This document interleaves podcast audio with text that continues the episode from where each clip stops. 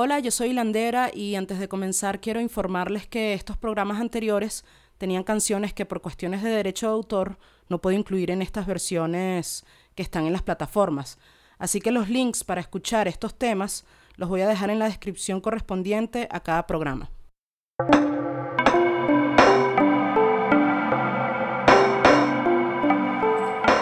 Hola, bienvenidos a Hilando con Hilandera. Eh, antes de que se me olvide, eh, voy a tratar de hacer esto siempre. Mm, me pueden encontrar en las redes como en Twitter, eh, arroba la... Esa es mi gata que se está estrenando un collar hoy, tiene un cascabelito y está sonando mucho. En Twitter, está vuelta loca. En Twitter, arroba la guion bajo hilandera. En Facebook pueden poner en el buscador hilandera y ahí debería salir yo ahí. Em, eh, también pueden buscarlo como Facebook slash hilanderías y en Instagram y en Instagram como hilanderías también. Les recuerdo también que mm, si te gustaría participar aquí en este programa, tienes una propuesta, eres una mujer y tienes una propuesta interesante o tienes algo interesante que contar, si me quieres escribir por cualquier motivo o si tienes una banda o haces música em, y quieres promocionar tu música, em, escribe a hilanderías.gmail.com, esto con H al principio así como hilo. Y mm, bueno, con mucho gusto te pondremos en el programa, yo me comunicaré contigo y para cualquier cosa que necesiten me pueden escribir ahí. Em, este episodio me emociona mucho porque mm, eh, entrevisté a Sibel Peña, que es Corales. Em, Corales es... Mm, me parece que es el, eh, eh, em, el, proyecto musical más interesante que está sucediendo en este momento en Venezuela. No por menospreciar a otros, pero en, lo personal e, ella es mi favorita. Eh, y mm, me parece que lo que hace es algo muy bello. Ya había hablado de ella, de ella antes.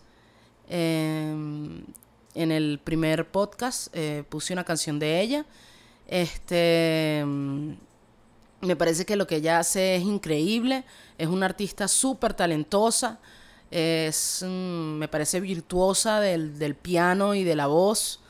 Eh, y bueno, estuvimos hablando en este, en este episodio, estuvimos hablando mucho sobre la música, sobre las mujeres en la música, sobre lo que la ha influenciado a ella eh, y la que, lo que le ha impulsado a ella a tocar. Eh, mucho de su experiencia personal y muchas otras cosas interesantes. Este, disfruté muchísimo esta, esta entrevista, me parece que estuvo súper fina. Y bueno, como introducción vamos a escuchar algo de corales, eh, vamos a escuchar mm, Isla de Papel, que fue parte de su EP Casas Escondidas. Y mm, luego vamos con la entrevista. Así que vamos a escuchar eso y luego la entrevista. bueno, para escuchar esta canción pueden ir al link que dejé en la descripción de este video. Hola, aquí estamos con Sibel Peña, mi gran amiga que quiero mucho. este, y bueno, aquí este nuevo episodio de Hilando con Hilandera. Eh, vamos a hablar un poco con Cibe, de lo que vaya saliendo, de lo que vaya fluyendo, pero sé que va a estar interesante. Em, y bueno, Cibe, bienvenida. Gracias. Este, ¿qué te iba a decir? Bueno, primero que nada, eh, me estaba acordando, no sé por qué siempre cuando, bueno, siempre no, porque ya esta es la segunda entrevista, pero me pasa que cuando pienso en, entrevistar a, a alguien, lo primero que pienso es cómo, lo cómo conocí a esa persona. estaba pensando, a ti te conozco desde hace mucho, mucho, mucho tiempo ya. Pero décadas. sí, exacto. Yo creo que cuando yo tenía como 17 años, más o menos. Yo creo que hasta menos. ¿Tú crees que menos? Yo creo que... Yo creo que menos, sí. Fue hace bastante tiempo allá en... Por allá por Baruta, cuando estaba grabando el, el EP de Jóvenes y Sexys. Exacto, ahí fue que nos conocimos, pero creo que ya nos habíamos visto y todo. Pero creo que sí, yo creo que antes, antes, de eso, sí, como unos sí, sí. ¿Cuántos años antes? Sí, sí, sí, sí. O sea, estamos hablando de la primera década de los 2000. Berro. Sí, estábamos Exacto. chamitas. Bueno, yo estaba burda chamita. Pero no nos conocíamos. No nos como tal, conocíamos o sea, como tal, de exacto, vista, de exacto. chao, pero Ajá. no- Sí, y yo sentía como una conexión ahí, como, verga, esta chama sí es de ping y tal. Exacto. Pero como que nunca habíamos eh, enlazado bien hasta que. Llegó hasta. Cholula. Ajá. Exacto, Hasta Cholula, que fue ahí que realmente como que conectamos. Y además fue como un amor que vino musical, o sea, Exacto. desde la música y Sí, después sí, se formó sí, otra cosa. Exacto, exacto. Sí, y no sí, al sí, revés, sí, no es que ay, porque somos amigas, de Ajá. repente hicimos música juntos o algo así, sino que como que la, o sea, fue primero como el enlace musical y después nosotras Exacto, porque llegamos como por, por ese, siempre estuvimos conectadas por, por, por la cuestión musical. Pues. Exacto, y eso fue lo que nos unió.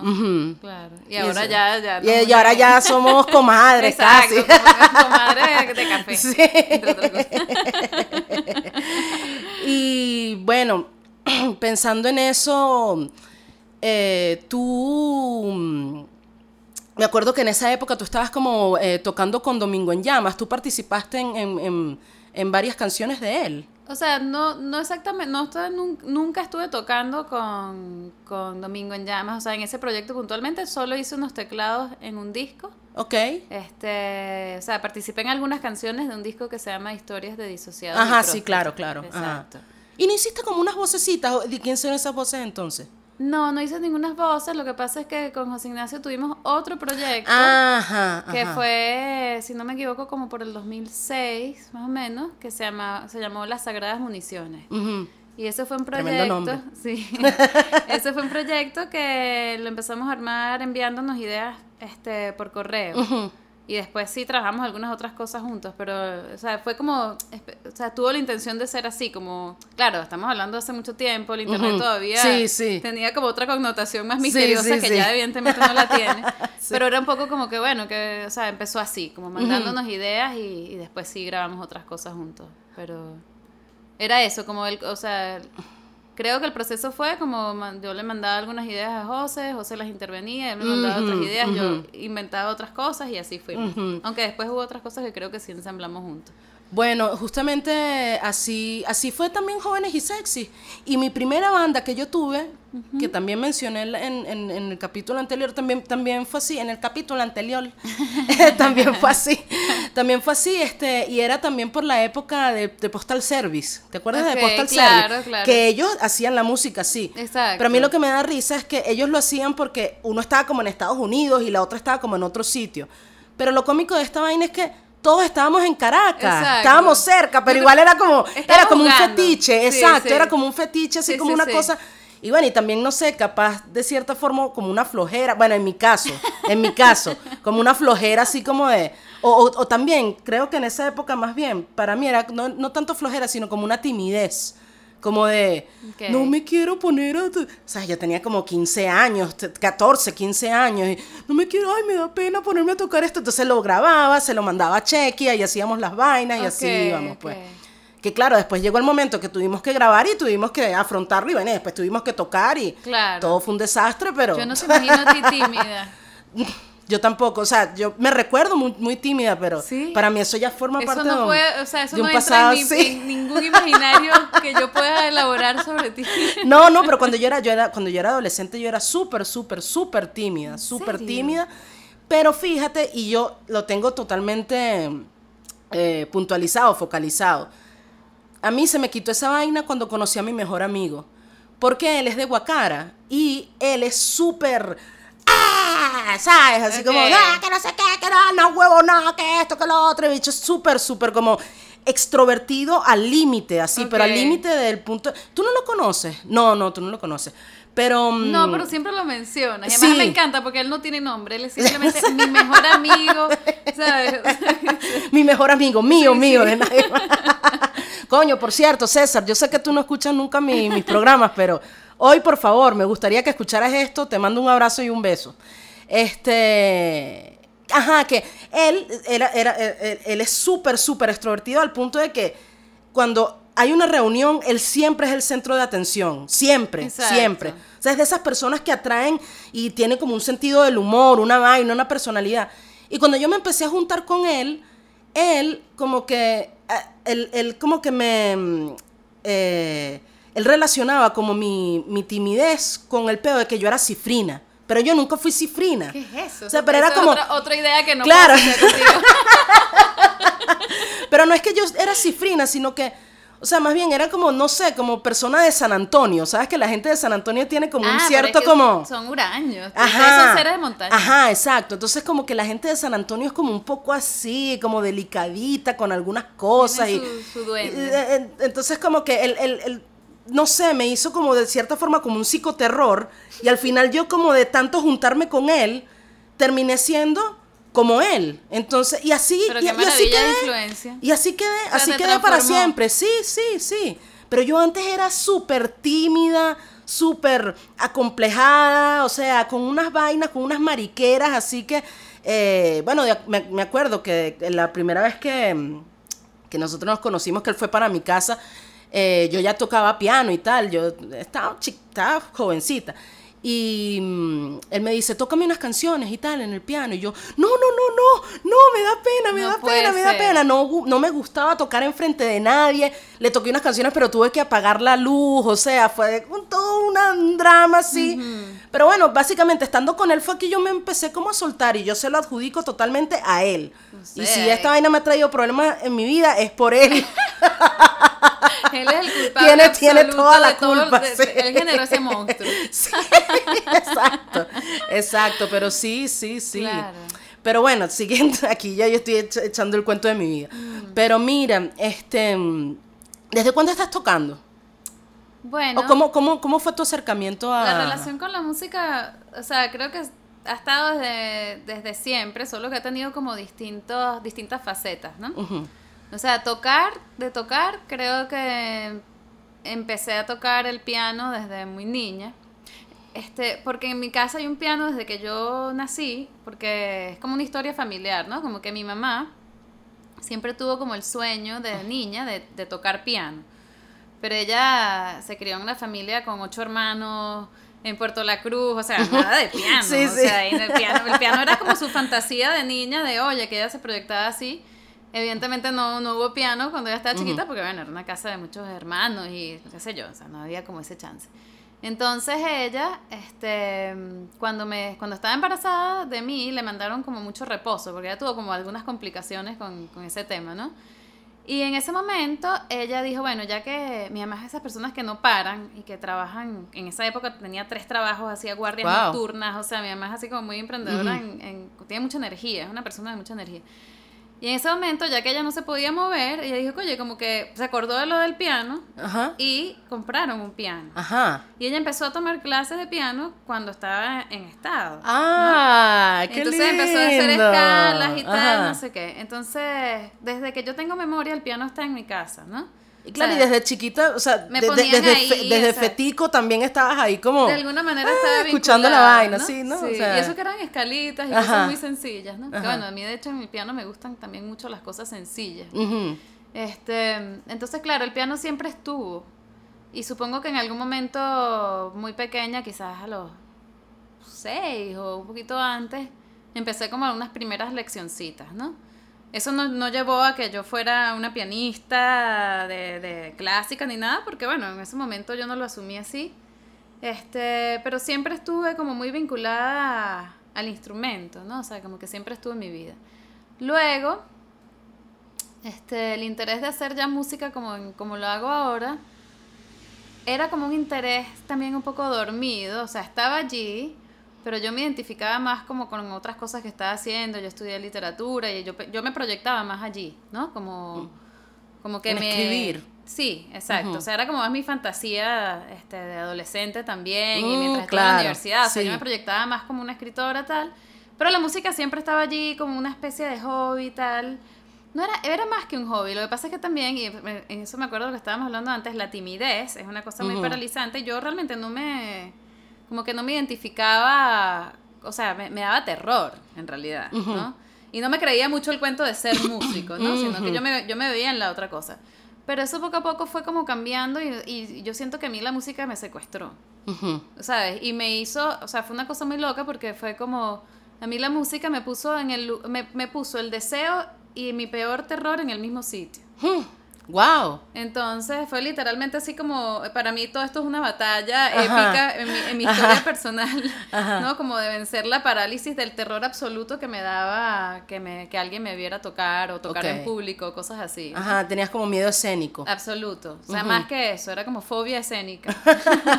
Terror Pero escénico. Terror absoluto, o sea, fobia. Era así como si me lo nombraban me daba como un colapso. Ujú. Pero no, más pudo el deseo. O sea, la, la música siempre estuvo, siempre habían fantasías ocultas como, ay, me encantaría hacer esto. Siempre, o sea, siempre habían como muchas exploraciones también muy domésticas, también con otras personas, con otros amigos. Entonces, sí, o sea, eso fue algo que me, me, me, me fue raptando, pues.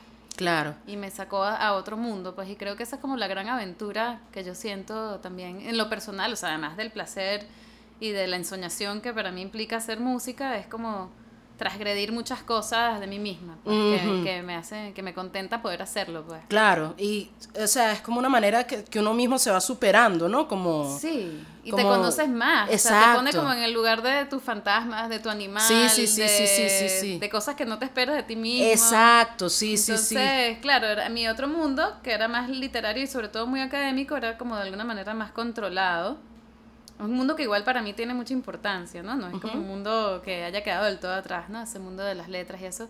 Pero definitivamente me puso como en un lugar más emocionante. pues, Ujú. Y es el lugar donde yo quiero estar siempre que pueda. Claro. O sea, ahora más bien es como todo lo contrario, ¿no? Es como, como un deseo más bien de, de exponerme más a eso, ¿no? Claro. Y cómo, eh, veniendo, claro, de ese background literario, y bueno, y también viendo tus letras, son como cosas muy épicas, ¿no? Son como cosas como, como muy, que tienen mucho lo de, lo de la literatura en ellas, o sea, no son letras como como de te quiero mi amor y chao para siempre o sea son cosas como que son historias son Sí. imágenes son Sí, sí, sí. ¿Cómo tú crees que, que, o sea, obviamente una cosa tiene, tiene que ver con la otra? O sea, obviamente tuviste, tuviste influencia de, Sí. de, la, de bastante de la literatura para, para lo- el, el tema lírico, pues, tuyo. O sea, yo lo- las primeras cosas que hice, la verdad no las pensé mucho, líricamente hablando, porque si, si las pensaba, algo, algo podía ser muy castrante, que es como este ojo, sobre todo que como cuando tú te has formado como en espacios como la crítica literaria o cosas, o sea, Ujú, sí, sí, si sí, yo me ponía a pensar si las letras eran buenas o no, no iba a poder hacerlo Claro. más. Entonces yo trataba como de disociar eso por completo y dejar que eso fuera como un libre fluir. Y así en realidad fueron esos procesos, o sea, como no muy revisados, ni demasiado pensados, ni nada, y creo que trato de mantener eso. Sin embargo, hay algo como en la manera como de concebir los proyectos musicales, sobre todo en este proceso en el que estoy ahorita, que sí definitivamente está como muy informado de procesos que tienen que ver con la investigación literaria, con cosas así, ¿no? Entonces, este, hay temas como, qué sé yo, este, de repente la memoria familiar o, o temas, sobre todo todo lo vinculado a la memoria, que es lo que, el- como lo que más me mueve a, a, a querer hacer canciones, entre otras cosas, ¿no? Pero creo que es un tema como fuerte, como importante, más que fuerte. Este, e- esos procesos sí los vinculo, pues, como la formación entre libros o este deseo como de, de hurgar en lo oculto. O sea, hay algo de lo ujú. libresco que se Sí. cuela en el proceso. No sé si, si, Sí, si no, lo explico que- muy bien. No, sí, sí lo, sí lo estás explicando bien y se nota, o sea, se nota. más allá de que, el, de que lo que se logre sea literario o no. Claro, eso realmente claro. yo no, no lo Claro, sé. pero No, por lo no. menos a mí yo me pongo a pensar como en, en La isla de papel, la canción de La isla de papel. Eso es algo, eso parece un libro, o ah, sea, pero eso, esa canción eso- no la escribí yo, o sea, yo escribí la canción, pero fue la letra es de Cintia Bustillos, que es una amiga que es poetisa, y Ah, nosotros trabajamos juntas esa letra. O sea, ella, ok. la- yo le mandé a ella, porque eso fue un experimento donde yo le mandé a ella a una canción tarareada Ajá. piano, Ajá. y ella a partir del tarareo hizo una letra que luego reformulamos, o sea, pero la idea es de ella. Ah, Sí, sí, ok, sí, sí. Ese juego ok, es así. ok. Sí, sí, sí. Claro, claro. Bueno, pero, ajá, no me, no, no, no, me- no, no, no me vas a joder. Este, por ejemplo, eh, memorabilia, memorabilia y amor. Ah, bueno, ves, ahí sí. Ve, hay, eh, o sea, sí, hay como elementos que son... Bueno, justamente el tema de esa canción es un álbum de recortes, ¿no? Ajá. Y ese es el tema que yo más, está, o sea, el, cuando estaba investigando como estos temas vinculados a los estudios culturales y cosas eh, por ahí, un tema que para mí fue, y todavía lo sigue siendo como, como, como, un referente muy importante simbólicamente, es el álbum de recortes, que era el álbum que usaban las abuelitas para empastar este, poemitas, dedicatorias, recetas, imágenes. Jugaban mucho con la publicidad, las mujeres del siglo XIX, ¿no? Entonces, claro, yo estuve trabajando ese tema mucho a nivel de investigación académica y, todavía me interesa mucho, pero eso produjo como sus ensueños, pues, y esa canción creo que es un poco también pensando cuánto el amor no tiene, o, o lo que uno llama el amor, no tiene mucho como de esta cosa de cortar y pegar, de proyectarse en imágenes de cosas que no eres tú necesariamente, ¿no? O sea, es como esta idea muy, muy romántica o muy decimonónica, ¿no? Como de uno armarse en fantasías, ¿no? Yo creo que nosotros heredamos el amor así, como en una, en una narrativa muy también muy fabricada, pues. y como de representarse. Exacto. De representarse de cierta forma o como mostrar como lo que tú quieres o capaz. Y el enamoramiento juega eso, sí, ¿no? claro, claro. que son como las, que las que van a seducir al otro. Exacto, claro. Y también creo que la ensoñación y la nostalgia amorosa se formula mucho también en términos de, de, narrativas, pues, de como otras, otras facetas de cada quien. Entonces, bueno, esa canción juega un poco como a explorar eso. Pero ahí sí, el, eh, o sea, por eso te digo, a veces como la, la relación con lo literario no es no es que yo creo que las letras sean estrictamente tan literarias o no, sino es más como con los procesos de la investigación o las cosas que he hecho. O sea, que, que, a mí siempre me pareció cuando estaba solo dedicada al mundo académico y hacía la música más enclosetada, que esas cosas que yo estaba viendo, porque yo pasaba mucho tiempo en la Biblioteca Nacional o en archivos, en espacios que me encantan, porque yo soy como de naturaleza muy solitaria a veces, ¿no? Y me gusta como también estar en sitios así como ocultos, ¿no? A mí siempre me parecía que, que todo lo que yo estaba descubriendo ahí era súper mágico y que era como una cosa súper de ensoñaciones y que cuando yo eso lo traducía de repente en un artículo académico o en un capítulo de algo más formal, se borraba toda esa cosa de la emoción que me dio haber encontrado el hallazgo. Sí, estás viendo una revista del siglo XIX, de repente descubres una imagen que te encanta y no, no tiene ninguna razón como de formal de por qué te gusta, pero es algo que te atrapó, como el hechizo de esas cosas, ¿no? Sí, y, como al, transportarlo como una cosa más formal o como más académica, es algo más quirúrgico, ¿no? Sí, y borras, borras mucho de, de, esa impresión casi poética de lo que te puede producir un hallazgo así. Entonces, claro, en ese sentido, eso es la, lo que se vincula con la, con la parte musical, o sea, como ese, ese hechizo que me generan esos objetos del pasado. Y eso, eso me ocurre no solamente con objetos que pueden estar en un archivo, sino también, o sea, mi fascinación, eh, o sea, y los álbumes de recortes tienen mucho que ver con eso, también son los objetos de las familias, o sea, los objetos domésticos, los objetos más vernáculos, o sea, las, las maneras como las personas ordinarias también juegan a autorrepresentarse y tal sea, supongo que como que los mundos digitales tienen mucho de eso, el Facebook, todas estas cosas, ¿no? Sí, sí. Pero yo esos mundos los desconozco un poco. A mí me gustan más como los mundos de papel, o sea, los mundos... También por una cosa nostálgica ya. Claro, claro, mía, ¿no? De que sí, no, exacto, las te cosas gusta viejas, te gusta. Sí, sí, exacto. Sí. Es una excusa en realidad para todas mis obsesiones. me encanta que la tía de alguien me muestre una foto. Ajá, sí, sí, sí, eso, sí, Esas son mis verdaderas, mis verdaderas lo más emocionante que me puede pasar. Más que un like o una vaina o, o sea, sí. Coño, está bien. Este, mm, otra cosa que te, que, que, te quería comentar era mm, lo de... Estábamos hablando ahorita de la música. Eh, y estábamos hablando de el, eh, la, la, posición que tenemos los artistas, por lo menos en este momento, y bueno, y, por lo que estamos eh, pasando en el país de todo este, esta, esta cosa de que mm, en, estos días justamente yo estaba, estaba tuiteando. Que yo, tú, te debes acordar de eso el peo que había con Emi, que no me habían pagado, lo de la, lo de la, ¿te acuerdas el peo todo ese que hubo ahí, que hasta me asistieron ustedes allá, que no, que dile al abogado, que nunca me pagaron el, soundtrack de, de Rudy Cursi? ¿Tú no estabas ese día? No. O, era, era, o estaba, ah no, yo creo que era Vanessa la que me estaba diciendo. Ok. Sí, bueno, X, el punto es que, este, a mí nunca me pagaron el yo, nosotros, jóvenes y sexy, nosotros participamos en el, en el soundtrack de una película de Rudy Cursi. de- Claro, que fue como una película. Ajá, que fue una película, pues, coño, o de sea, García, Diego Luna, La Vaina, Cuarón, que no sé qué, que no sé qué exacto, más. o sea, no, Ajá. no es que una peli independiente. Ajá, no, no, no, no fue así que, ay, que... Exacto, Y, no, ajá, no fue y- de amiguismo. Exacto, exacto. Y, no, y tampoco es que nos llegaron, exacto, no nos llegaron como de una manera amiguismo, tampoco, o sea, no, no- nos llegaron así como somos Emi, que no sé qué, que no Nos sé qué más y tal, y nos interesa. Bueno, total que a nosotros nunca nos pagaron. Qué. Justamente yo me estaba acordando de eso el día del músico y pensando, verga, o sea, qué chimbo. O sea, qué chimbo que como que nuestro trabajo Qué sea como estafa, tan, ¿no? Sí, totalmente una manera. estafa, totalmente una estafa, porque sí se había llegado al acuerdo de que de que había de que nos iban a dar un pago, que tampoco era ah, pero o sea, un pago que si ahorita me lo dan, no jodan, a huevona, porque de paso que es en dólares, ¿sabes? Claro. Entonces es como que no, la milli, pues. En fin, el punto es que lo que estábamos hablando ahorita que, que a veces como que nosotros como, como, como músicos no, no tenemos como la, eh, no sé, la- las agallas Las de... garras. Ajá, como de, de reclamar que, que, que lo que realmente merecemos. Es y un tema. es como si, es como si de cierta forma nuestro trabajo no fuera, no fuera tomado en serio. Claro, como si y- fuéramos como los payasos de la corte, Y algo que- así, y, ¿no? y lo peor es que, bueno, por lo menos los payasos de la corte, imagino que les daban comida Sí, o algo así a la corte.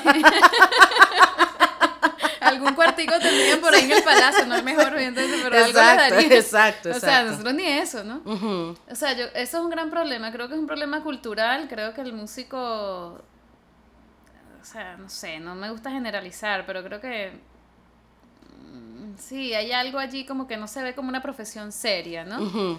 Este, no sé si es del todo cierto, ¿no? Pero aquí también, por lo menos en, en Venezuela, hay muchos músicos como de sesión o músicos Sí. académicos que creo que sí se ven más como músicos músicos. La verdad es que no sé cómo será ese mundo, no puedo, no puedo hablar en, en nombre de todos los músicos, pero sí hay algo de que a uno le preguntan, ¿y tú qué eres músico? Ajá, ¿y de qué vives? ¿O qué, qué más haces? ¿No? Como que hay una disociación entre la música y un oficio real Sí, de un trabajo sí, que genera ingresos. Sí, como eso no puede ser a, a lo que tú te dedicas. Exacto, eso es como lo que tu hobby, ¿no? A mí o sea, a mí siempre me, me- yo siempre creí con, o sea, crecí un poco con esa idea de que la música era un hobby y mi cosa seria era otra, ¿no?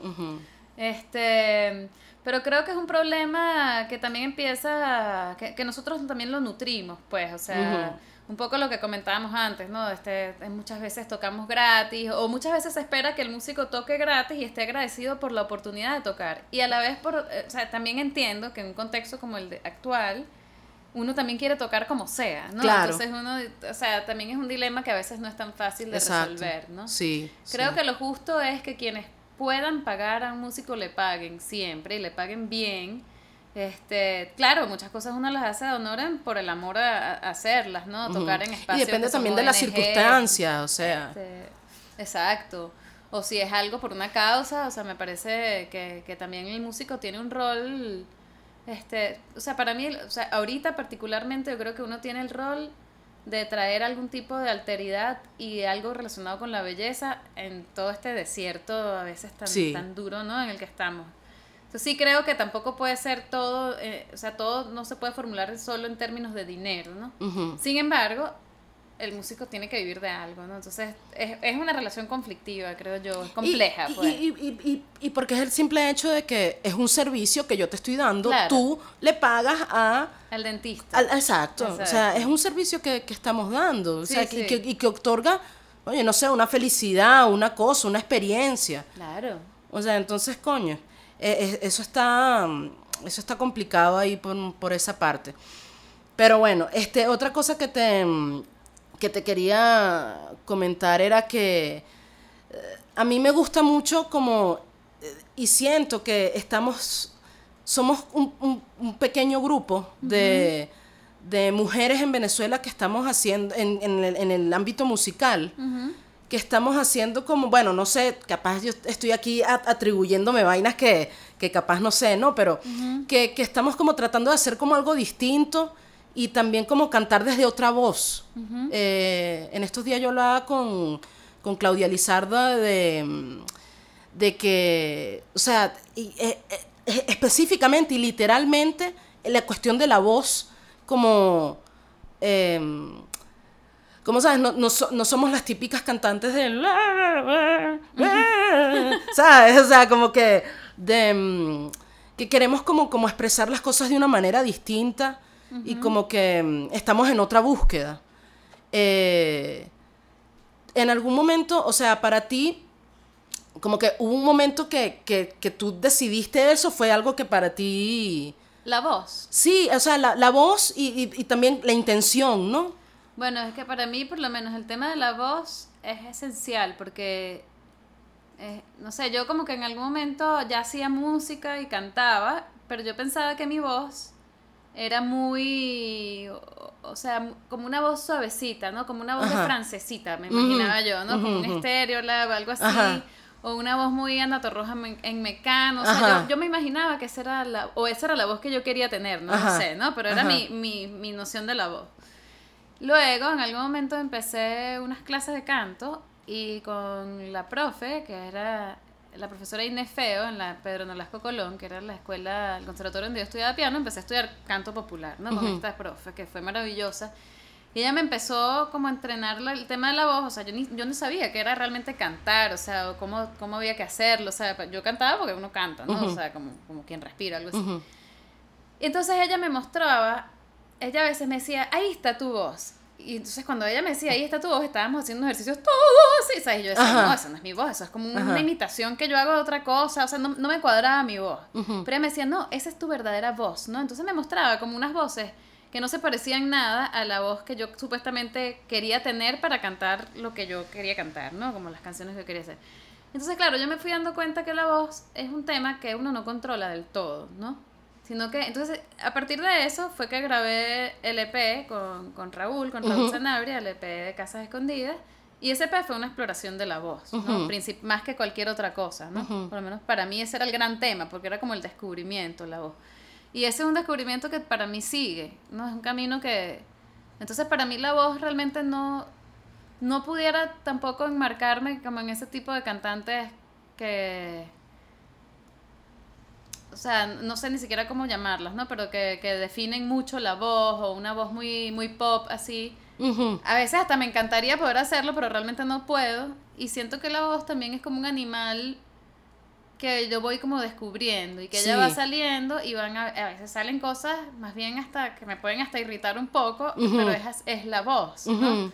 Entonces la voz para mí es como el gran tema, bueno, creo que por eso corales es corales, o sea, Sí, como que hay, sí. hay un tema es con la voz, o sea, la Sí, voz es el elemento Es clave, es clave. Fundamental. Sí, sí. y me parece que, que, que es poco lo que tengo la intención de controlar ahí, ¿no? Más bien es como un espacio de, de aventura, como un descubrimiento. Y claro, hay veces, o sea, hay cosas que yo puedo decir, ay, no, ¿cómo me gustaría que esto fuera distinto? Pero es como que, bueno, pero es si no nos, si no nos sale. Entonces, es también, o sea, por eso que me parece que esto es emocionante hacerlo, ¿no? Porque es algo que te lleva como un sitio de aceptarte, por un lado, como todo lo que va saliendo y todas las capas de la cebolla que tú vas pelando ahí en ese proceso contigo mismo.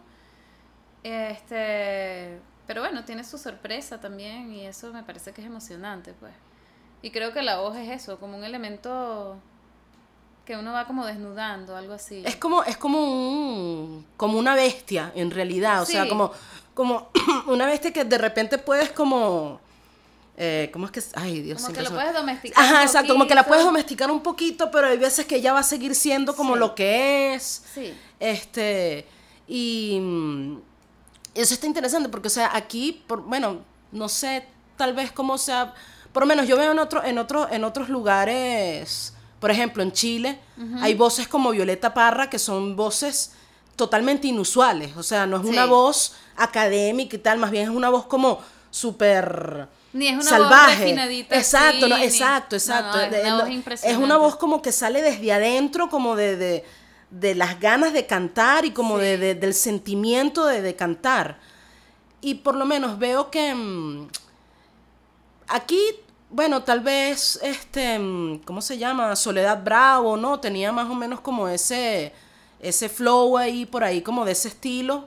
Bueno, ella Eh, es una gran voz. Sí, sí, ella es una gran voz, sí. sea, Pero como tal, no hay, o sea, no tenemos como muchos, muchos ejemplos de, de voces como un poco más, tran- más transgresoras, como por ejemplo, como yo siento la que es, que es la de Violeta Parra, que es como una voz, ¡ah! y tal, o sea. Sí, algo más eh, desgarrado. Exactamente, más desgarrado. Aquí mí- siento que, que, que como que no siempre el, el tema de la voz femenina siempre ha sido como una cosa muy preciosista, no sé, como Yo creo que el problema, en el caso venezolano, yo no estoy muy segura qué es, pero creo que parte del problema es que tenemos, o sea, la manera como yo lo interpreto, es que aquí tenemos como unos estereotipos tan fuertes sobre lo que es lo femenino, ¿no? Que hay algo de que, o sea, yo creo que sí hay, las mujeres no somos las mujeres más oprimidas del hemisferio. No, no, claro, no. porque realmente no es el caso. Yo creo que aquí las mujeres tienen oportunidades de desempeñarse en muchas cosas que de repente en otros países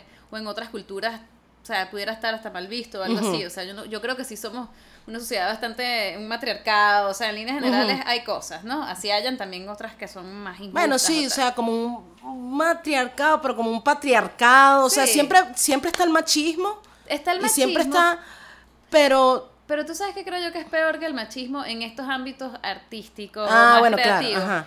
Es este estereo, esta, hay, hay como, para mí lo que priva con lo femenino es como una cosa medio cándida, ¿no? Que la, la mujer tiene que ser como alegre, Ajá, muy sí, bella, sí. no importa que Sí. sea, sea un poquito libertina y tal, eso se le perdona, sí, sí, siempre y cuando sea agradable y claro, preciosa. claro, Así sí, sea que sea divertida, ocurrente, Ujú, ¿sabes? Puede ser un poquito ujú. salida, puede ser confianzuda, o sea, ella se puede permitir, co- como que hay, hay una flexibilidad ahí, siempre y cuando no se rompa la expectativa como de la, de la simpatía y la belleza. Eso es lo que yo siento que priva aquí.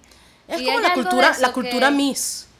La cultura Miss, este, y hay algo de eso que no, que yo siento que no permite ese desgarre que pueden tener cantantes como Violeta Parra o otras cantantes de otras tradiciones o del tango o de otras cosas, ¿no? O sea, yo siento que, que hay algo allí que no... O sea, no soy como experta tampoco en saber quiénes han sido todas las, las mujeres que han cantado aquí, pero yo no Bueno, lo he claro. visto tampoco. Exacto, no es algo que a uno le llegue, ¿no? O sea, no es algo No, como no, que, no es que esté- común, o no sea. es común, no es común y no es como, o sea, yo siento que aquí como para buscar buscar inspiración es un poco más difícil, tienes que rebuscarte mucho como para encontrar lo que realmente lo que realmente como que- con lo que te puedas identificar siendo como una persona, no sé, que piensa de una manera un poco distinta, pues. Porque mm, eh, no hay como, como, como en la, en la cultura popular, o sea, no hay como esas figuras, no hay, no hay figuras realmente como, como transgresoras, o sea. transgreden por lo menos lo que el, la- el estereotipo de la mujer como un, como un ser bello y agradable. ujú, O sea, exacto. hay algo allí que realmente me parece que es un gran límite y que está en nosotras desafiar eso, ¿no? Y no es fácil, o sea, ojo, ¿no? Porque esto es una cultura que lo ha criado uno Sí, una y sí, otra sí, vez diciendo que tú sí. tienes que ser la más bella y bella y bella para acá y la cultura de la Miss y todo esto. Y creo que hasta en cosas así como, puede, puede que hayan ha- habido mujeres más rockeras, entre comillas, o algo así, pero igual tienen que ser bellas, igual Sí, tienen que ser sí, tal. sí, sí, sí, O sea, sí. como que hay una cosa ahí que no se rompe, o difícilmente se rompe, o por lo menos no, no tenemos así como muchos ejemplos. No hay muchos, exacto, no hay, no hay muchos, mm, sí, como referentes pues No, a eso. no. Y mm, Yo, yo quiero más crudeza en ese sentido. Claro, o sea, yo creo que realmente nos hace falta. un- porque además la- eh, hay algo en la crudeza que también genera como un tipo de honestidad o de una franqueza que, que creo que, que no vemos muy frecuentemente. O sea, que hace falta. Sí, Hace falta. sí, hace, hace, hace mucha falta, falta. desagradar un poco también. Exacto, No exacto. adrede, no, pero digamos, no temerle en tal caso al, al desagrado. Y no digo que sea No, lo mismo que- hacer el ridículo ni nada Claro. sino simplemente entrar de repente en otras emociones o en otros climas que no son necesarios, que pueden ser hasta un poquito incómodos. Exacto, la ¿no? incomodidad. O sea, yo siento que uno tiene que encontrar como mm, una, una- una- hacer como una comunión con la incomodidad, porque la incomodidad a veces genera muchas cosas buenas. Totalmente.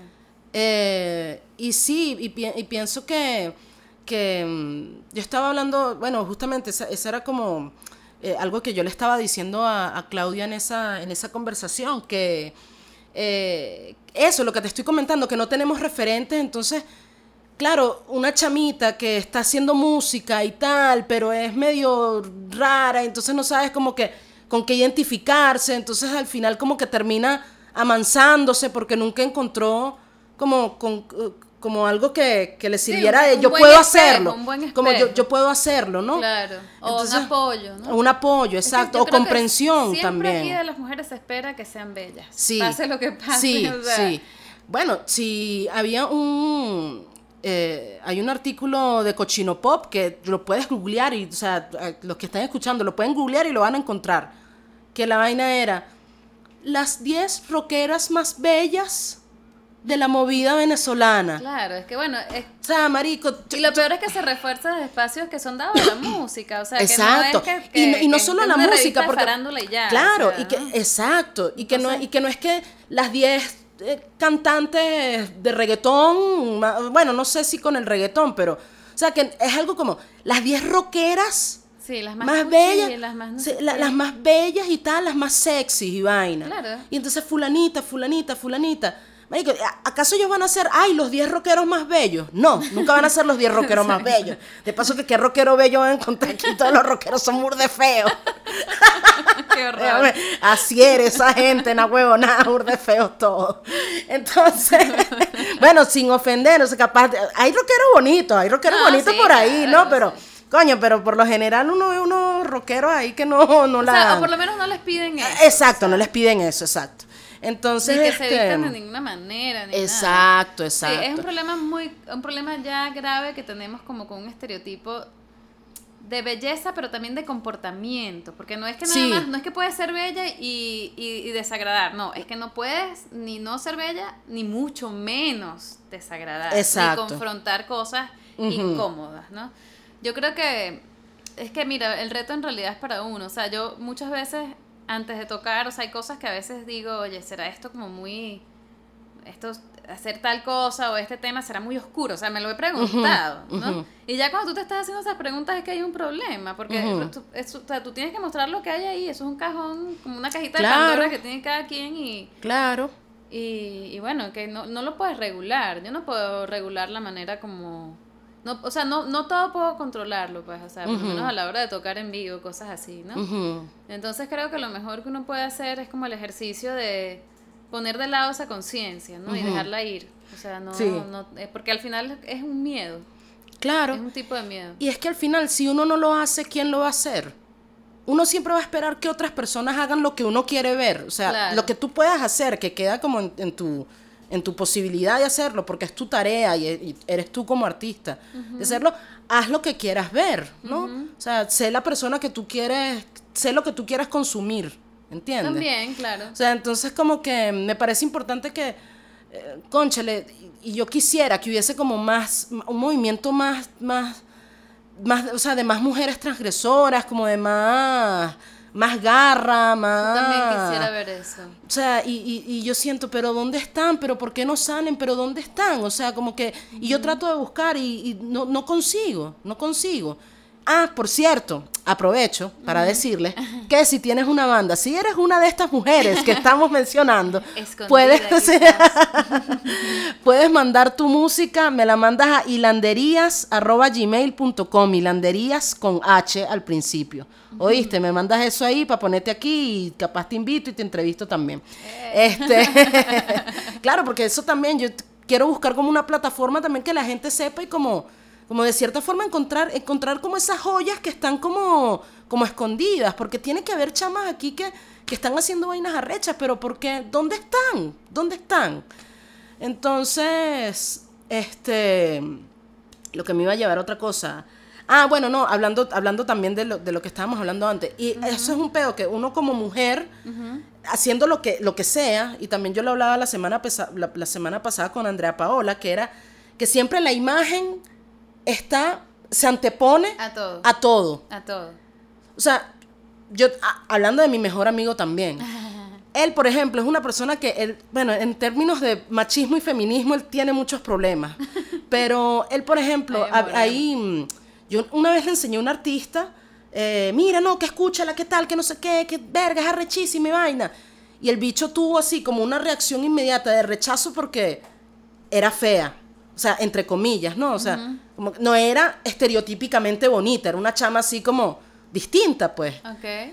Y el bicho tuvo un rechazo así, nunca la quiso escuchar. Nunca la quiso escuchar porque está. era fea. Entonces, berro, ¿con qué? O por el otro lado, uno ve este, artistas que llaman la atención por cómo se ven y capaz lo que están haciendo, capaz hay otras personas que están haciendo otra cosa más arrecha, pero ellas ganan más la atención porque, claro, es todo una- un pedo de la imagen. Claro. En- Bueno, yo creo que esos son como unas limitantes que tenemos muy, o sea, creo que en el mundo evidentemente hay un tema con la imagen, Sí, tal, o sea, sí, hay una sí. tendencia hacia eso, las- los artistas mm, del más mainstream tienen que cumplir estos objetivos como más de, de- de ciertos tipos de, de belleza, muy prefabricada y tal. Eso está claro, ¿no? Sin embargo, yo creo que también es, o sea, hay un problema que tenemos que mirar mucho como en nuestro contexto, porque yo creo que ahorita hay una cantidad de artistas, mujeres impresionantes que están muy bien reconocidas en el mundo y no son necesariamente estos estereotipos de, de niñas súper eh, arregladas o súper elaboradas, súper producidas. Por lo menos Mikachu, ¿tú has visto a Mikachu? No. Bueno, Mikachu es una tipa, bueno, que no sé si ella tendrá como cuestiones de género o algo así, pero esa es una tipa que, o sea, con su camisa, su vaina, su y no digo cuestiones de género porque, porque como es mamarracha es, es un hombre, pero ella se, se presenta, o sea, con una, una, una imagen como muy masculina. Claro. Y ella es una de las músicas más arrechas que hay ahorita. O sea, al punto de que le ha hecho soundtrack ya, ya la tipa está hasta nominación al Oscar y vaina y tal. O sea, una vaina que... Y la tipa es lo más mamarracho que tú puedas ver en la vida. O sea, es algo así como... Entonces ves... O, o artistas que uno ve, no sé, en KXP o en Tiny Desk que se Ajá, presentan sin exacto. maquillaje y no Sí, pasa sí, nada, sí, ¿no? sí, o sea, es como sí. que... O sea, hay, hay, hay como la, por lo menos la opción, ¿no? De ser un poco más relajado en torno a ese tema, ¿no? A mí me gusta mucho Julia Holter, por ejemplo. mm, sí, sí, sí. Y Julia Holter es una tipa que a veces va a cara lavada. Sí, ¿sabes? sí, sí. Y, la- y es magnífica. O sea, eso no le quita lo, lo bailado, ni la música que hace, ni Claro. lo impresionante que es. O sea, y eso me, me agrada, ¿no? Como Claro, permitirse claro. eso. Que, bueno, fuiste una cosa y no, no es que está súper. Súper en un vestido con producida, demasiadas sí. flores en la cabeza y no Sí. sé qué, el maquillaje hecho por no sé quién y el vestido. Tal. O sea, no, hay, no, no es necesario. No es necesario, ¿no? claro. Estamos hablando de gente que se mueve en unos circuitos. Claro, claro. oye, y claro, de y, mucho nivel también. y en realidad, si es tu decisión maquillarte o no maquillarte, o ser Es- como tú quieras, pero que no tenga en que ser un reglamento. tampoco, no, por supuesto. O sea, ni en contra de lo que del estilo que cada quien quiera Claro, tener. claro, O sea, pero- el problema es cuando eso priva sobre lo que hay detrás. Exacto, O sea, exacto. Ese es el verdadero que sea un problema. requerimiento para que tú luego puedas hacer todo lo demás. Claro, porque O la belleza femenina en realidad es algo Bello. deliciosamente Sí, infinito sí, de sí, posibilidades sí, y claro. de formas y de estilos y de este o sea se puede jugar mucho no Ujú. como tampoco es como ah no si no eres cara lavada y tal entonces Ujú. no, no, o sea se puede jugar con Sí. muchas cosas pero el problema es cuando priva esta idea de que si no cumples estos requisitos no no hay nada posterior ¿no? O Exacto, sea, no puedes seguir, o sea, tienes Exacto, que, es como un checklist, ¿no? exacto. Ah, maquillaje, teta, Sí, culo o- y vaina, o o sea. tales medidas, o, Ajá. o, tales- o- por lo menos también el tema de la edad es un tema, Mm, ¿no? O sea, sí, tú ves sí. gente como, no sé, Juana Molina, por ejemplo, que es alguien que no esconde su edad, No, ni, no, ni para esconde nada. ¿No? De sí misma, y eso me parece que es, es maravilloso, y, y- y es- Claro. y, nadie la está viendo así tampoco, como que Ujú. qué edad tiene esta tipa, o qué está haciendo, si es apropiado para su no, es como una Sí, cosa sí, sí, como- sí. Es, es como una gran maga y ya. Exacto, O sea, eso exacto. me parece que, que, que es lo que a mí más me gusta como de las artistas femeninas que, que más me gustan, que yo en general además escucho mucho más música hecha por mujeres que por hombres, no sé por qué siempre ha sido así. Este, ni siquiera desde un lugar como de militancia de nada, sino Ajá. que realmente me interesa mucho lo- la producción de Sí. muchas Eh, artistas y que es, son es- mujeres. es un pues. universo, es un universo distinto, es otra sensibilidad. Totalmente. Y es algo que yo también he, he querido como explorar mucho y por eso también tengo, tengo el, el, el peo aquí de que quiero poner solo música de mujeres, este, que quiero entrevistar mujeres, porque o sea, hay todo, yo siento que yo pasé gran parte de mi vida como renegando eso, como siempre yéndome como como que yo sentía como más bien que, como que lo masculino era como mi refugio. Como, no, no, no, yo no me tengo que preocupar de esto y tal, y no sé qué. No, no, no, yo no tengo por qué hacer esto y esto y esto. Pero cosas que, cuando, cuando digo no tengo que hacer esto y esto, me refiero como a cosas eh, que no son como negativas o estereotípicas o, o- o- o- o impuestas, sino más bien como eh, cosas como de afrontar mis propios sentimientos o... em, qué sé yo, a- a- a- apreciar mi cuerpo o ser coqueta en ciertas cosas, este, em, o sea, como que muchas cosas que, que luego que yo empecé como a, a mirar hacia el otro lado y ver ya va, pero aquí hay todo como una un mundo que es realmente lo que yo soy, yo soy una mujer, y hay todo este tipo de, de, cosas que yo puedo conocer, que puedo explorar, que puedo como representar y que puedo como, como aprender, que son muy ricas, que no me lo estaba dando o sea, por, por, el otro lado siempre era como un pedo de quiero ser una mamarracha, este, no sé qué, y la música, rock, y las bandas, cabilla, y va. Estaba como masculinizada. Está, exacto, estaba como masculinizada. Y tampoco eso tiene nada de malo, ¿no? Y fino, porque eso también. Son como etapas de claro, la adolescencia. Sí, sí, exacto. Y como que y eso me, me, me, me, ayudó mucho, bueno, como a superar ciertas cosas en mi vida.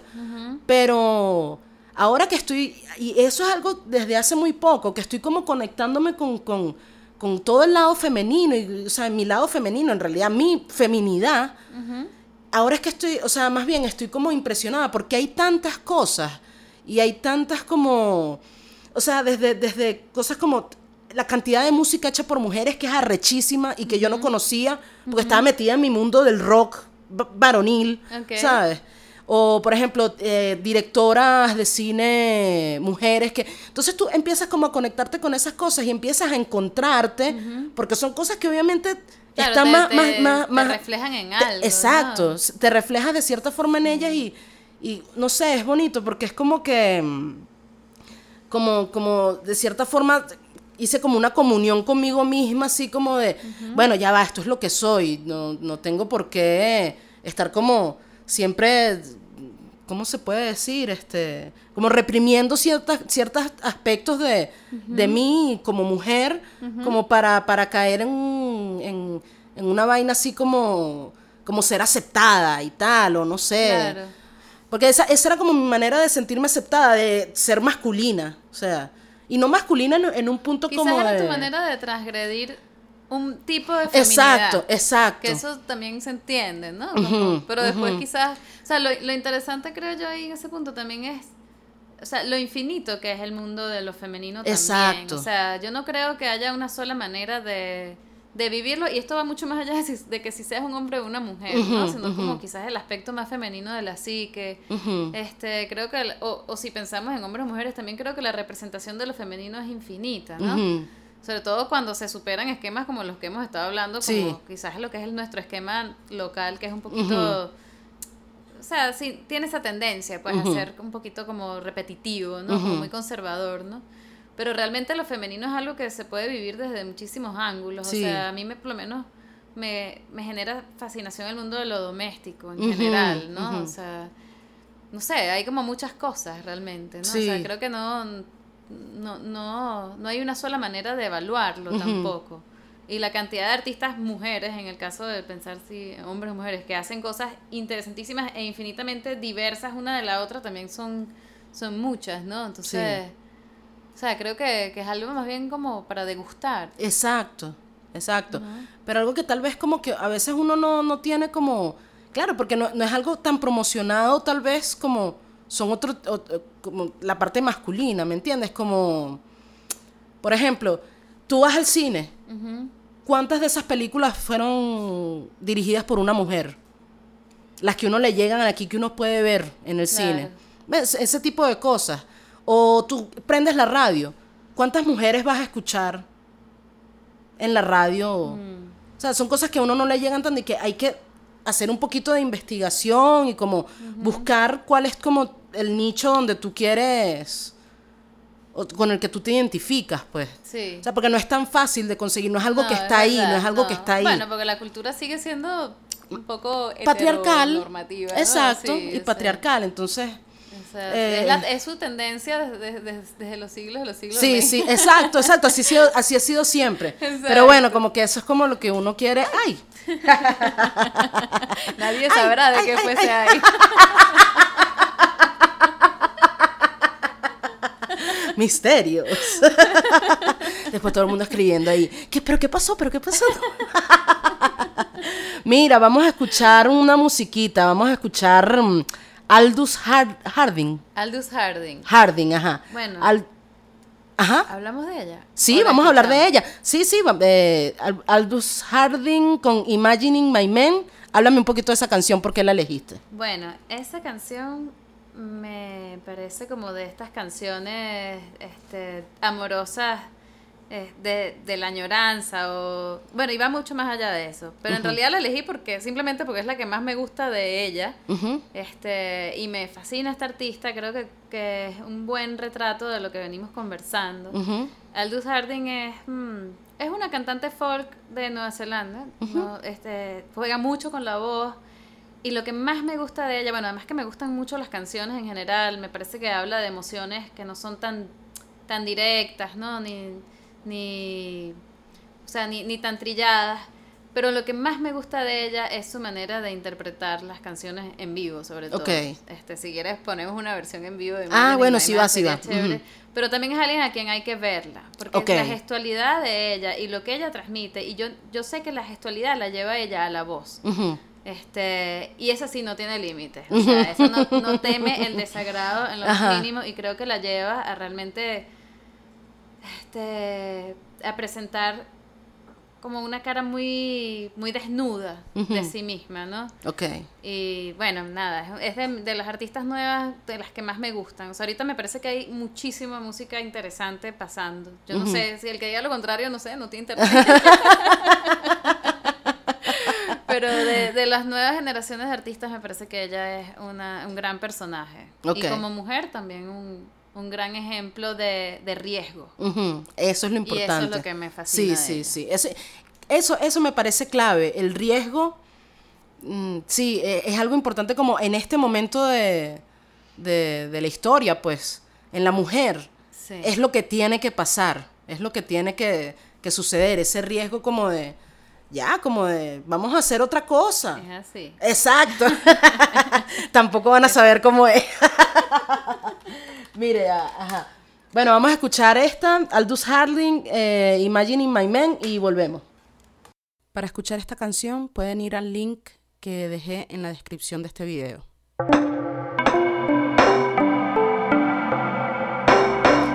Hoy en la recomendación de Hilandera les quiero hablar de Insecure.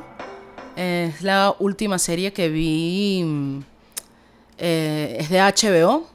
Y me parece que está muy buena. Eh, es mm, escrita y dirigida por Isa Rae.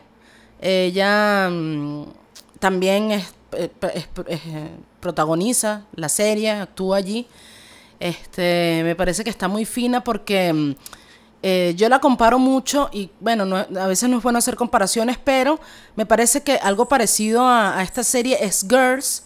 Em, es como una especie de Girls, pero eh, con una, obviamente, con una perspectiva totalmente distinta, ya que, o sea, se, mm, eh, protagonizada y todos los actores eh, son afroamericanos, entonces esa, esa como perspectiva diferente como de lo de una persona como insegura como lo como lo era Hannah en tal caso en Girls pero mm, afrontando estos problemas de raza Em, es, mm, es la vida de, mm, esta, esta mujer que ya casi llegando a los 30, que vive con su novio, pero su novio como que este, no cumple sus expectativas. Y bueno, allí se va desarrollando la historia, también es la historia como de la mejor amiga, que tiene problemas para encontrar hombres. Este, y está, está muy interesante.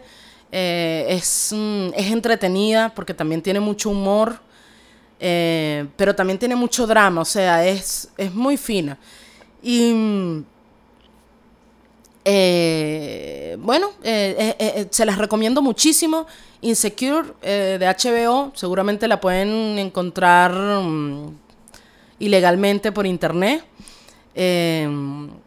me parece que tiene una, complejidad bien interesante por todo el asunto racial eh, y es otra perspectiva totalmente como de tal vez una historia dramática y, de comedia, pero bajo, bajo esas bajo esas directrices pues y mm, bueno, eh, sí, se las recomiendo muchísimo Y eh, vamos a aprovechar y voy a decir de una vez que vamos a escuchar a Camila Moreno con No para de cerrar y no para de abrir. No parar de cerrar y no parar de abrir, creo. Y bueno, eh, seguimos con la entrevista. Luego de eso.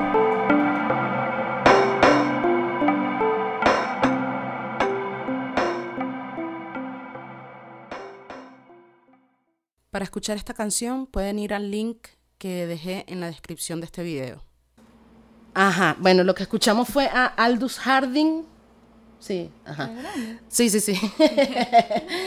ajá, lo que escuchamos fue Aldous Harding con Imagining My Man. Y vimos el video, vimos el video de la sesión en KXP. Y verga.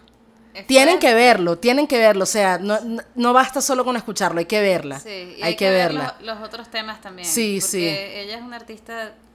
No sé, si la, no sé si la palabra es versátil, pero realmente yo creo que más que versátil es que se pasea abiertamente como por emociones muy densas. O sea, no, le, no teme mostrar como algún tipo de ira o no, ciertos roces, como con una frustración, diría yo incluso.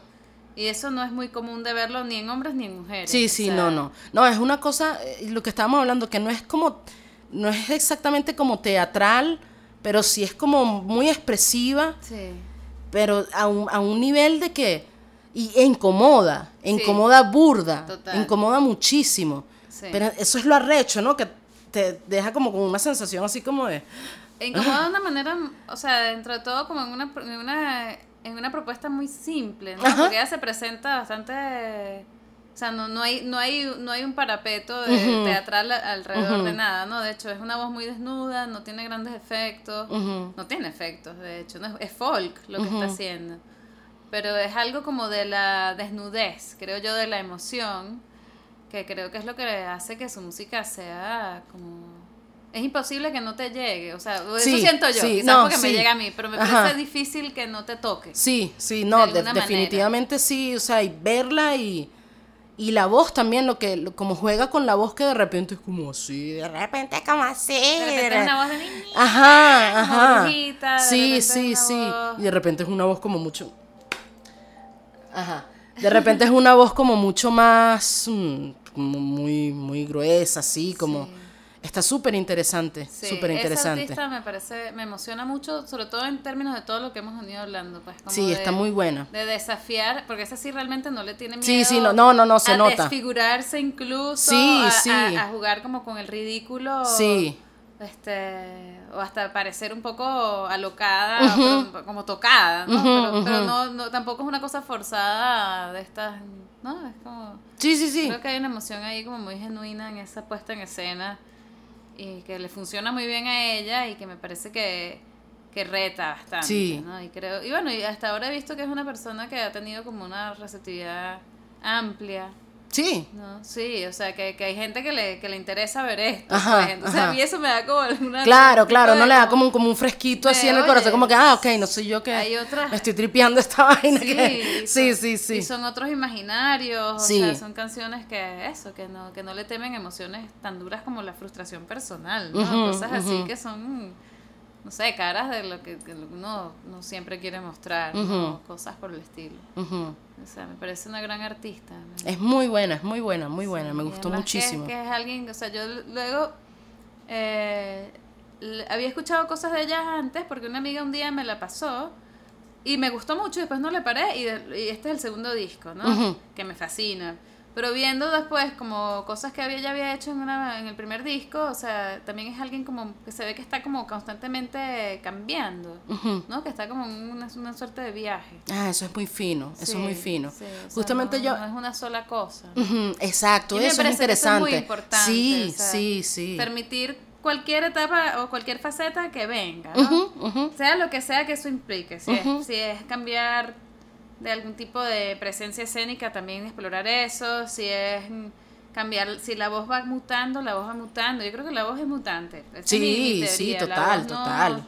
O sea, es a veces injusto pedirle a alguien que cante de alguna manera o porque no Claro. canta como cuando cantaba Claro, claro. Bueno, a mí, a mí me pasa que yo escucho por lo menos las canciones jóvenes y sexy. Y yo digo, esa es mi voz. Esa, esa no es mi voz. Esa soy yo. O sea, esa soy yo. Y no, y no tanto porque, ay, qué arrecha o ay, qué bonito. Sino que simplemente yo no me veo, o sea, ya esa no soy yo, ¿entiendes? Claro. O sea, eso ya no, no, no forma parte de mí y de paso que han habido una cierta cantidad de cajas de cigarro en el medio. y que no, ya definitivamente no es. y entonces, bueno, aquí estamos. ¿sabes? o sea, pero sí, y no solo las cajas o sea, la, todo, la vida, ¿no? Y Claro, también la edad, la la, misma edad, misma, ¿no? la misma energía y no- ya también, no claro, y la música también es totalmente distinto, o sea, algo tan básico como la música, ya yo no estoy haciendo ese tipo de música, Claro. pero, y claro, sí, sí soy yo, ¿no? Pero ya yo no lo veo, no me siento, no me siento ahí. Bueno, O y sea, fue algo que, que yo fui, pero no es lo que Claro. soy ahora.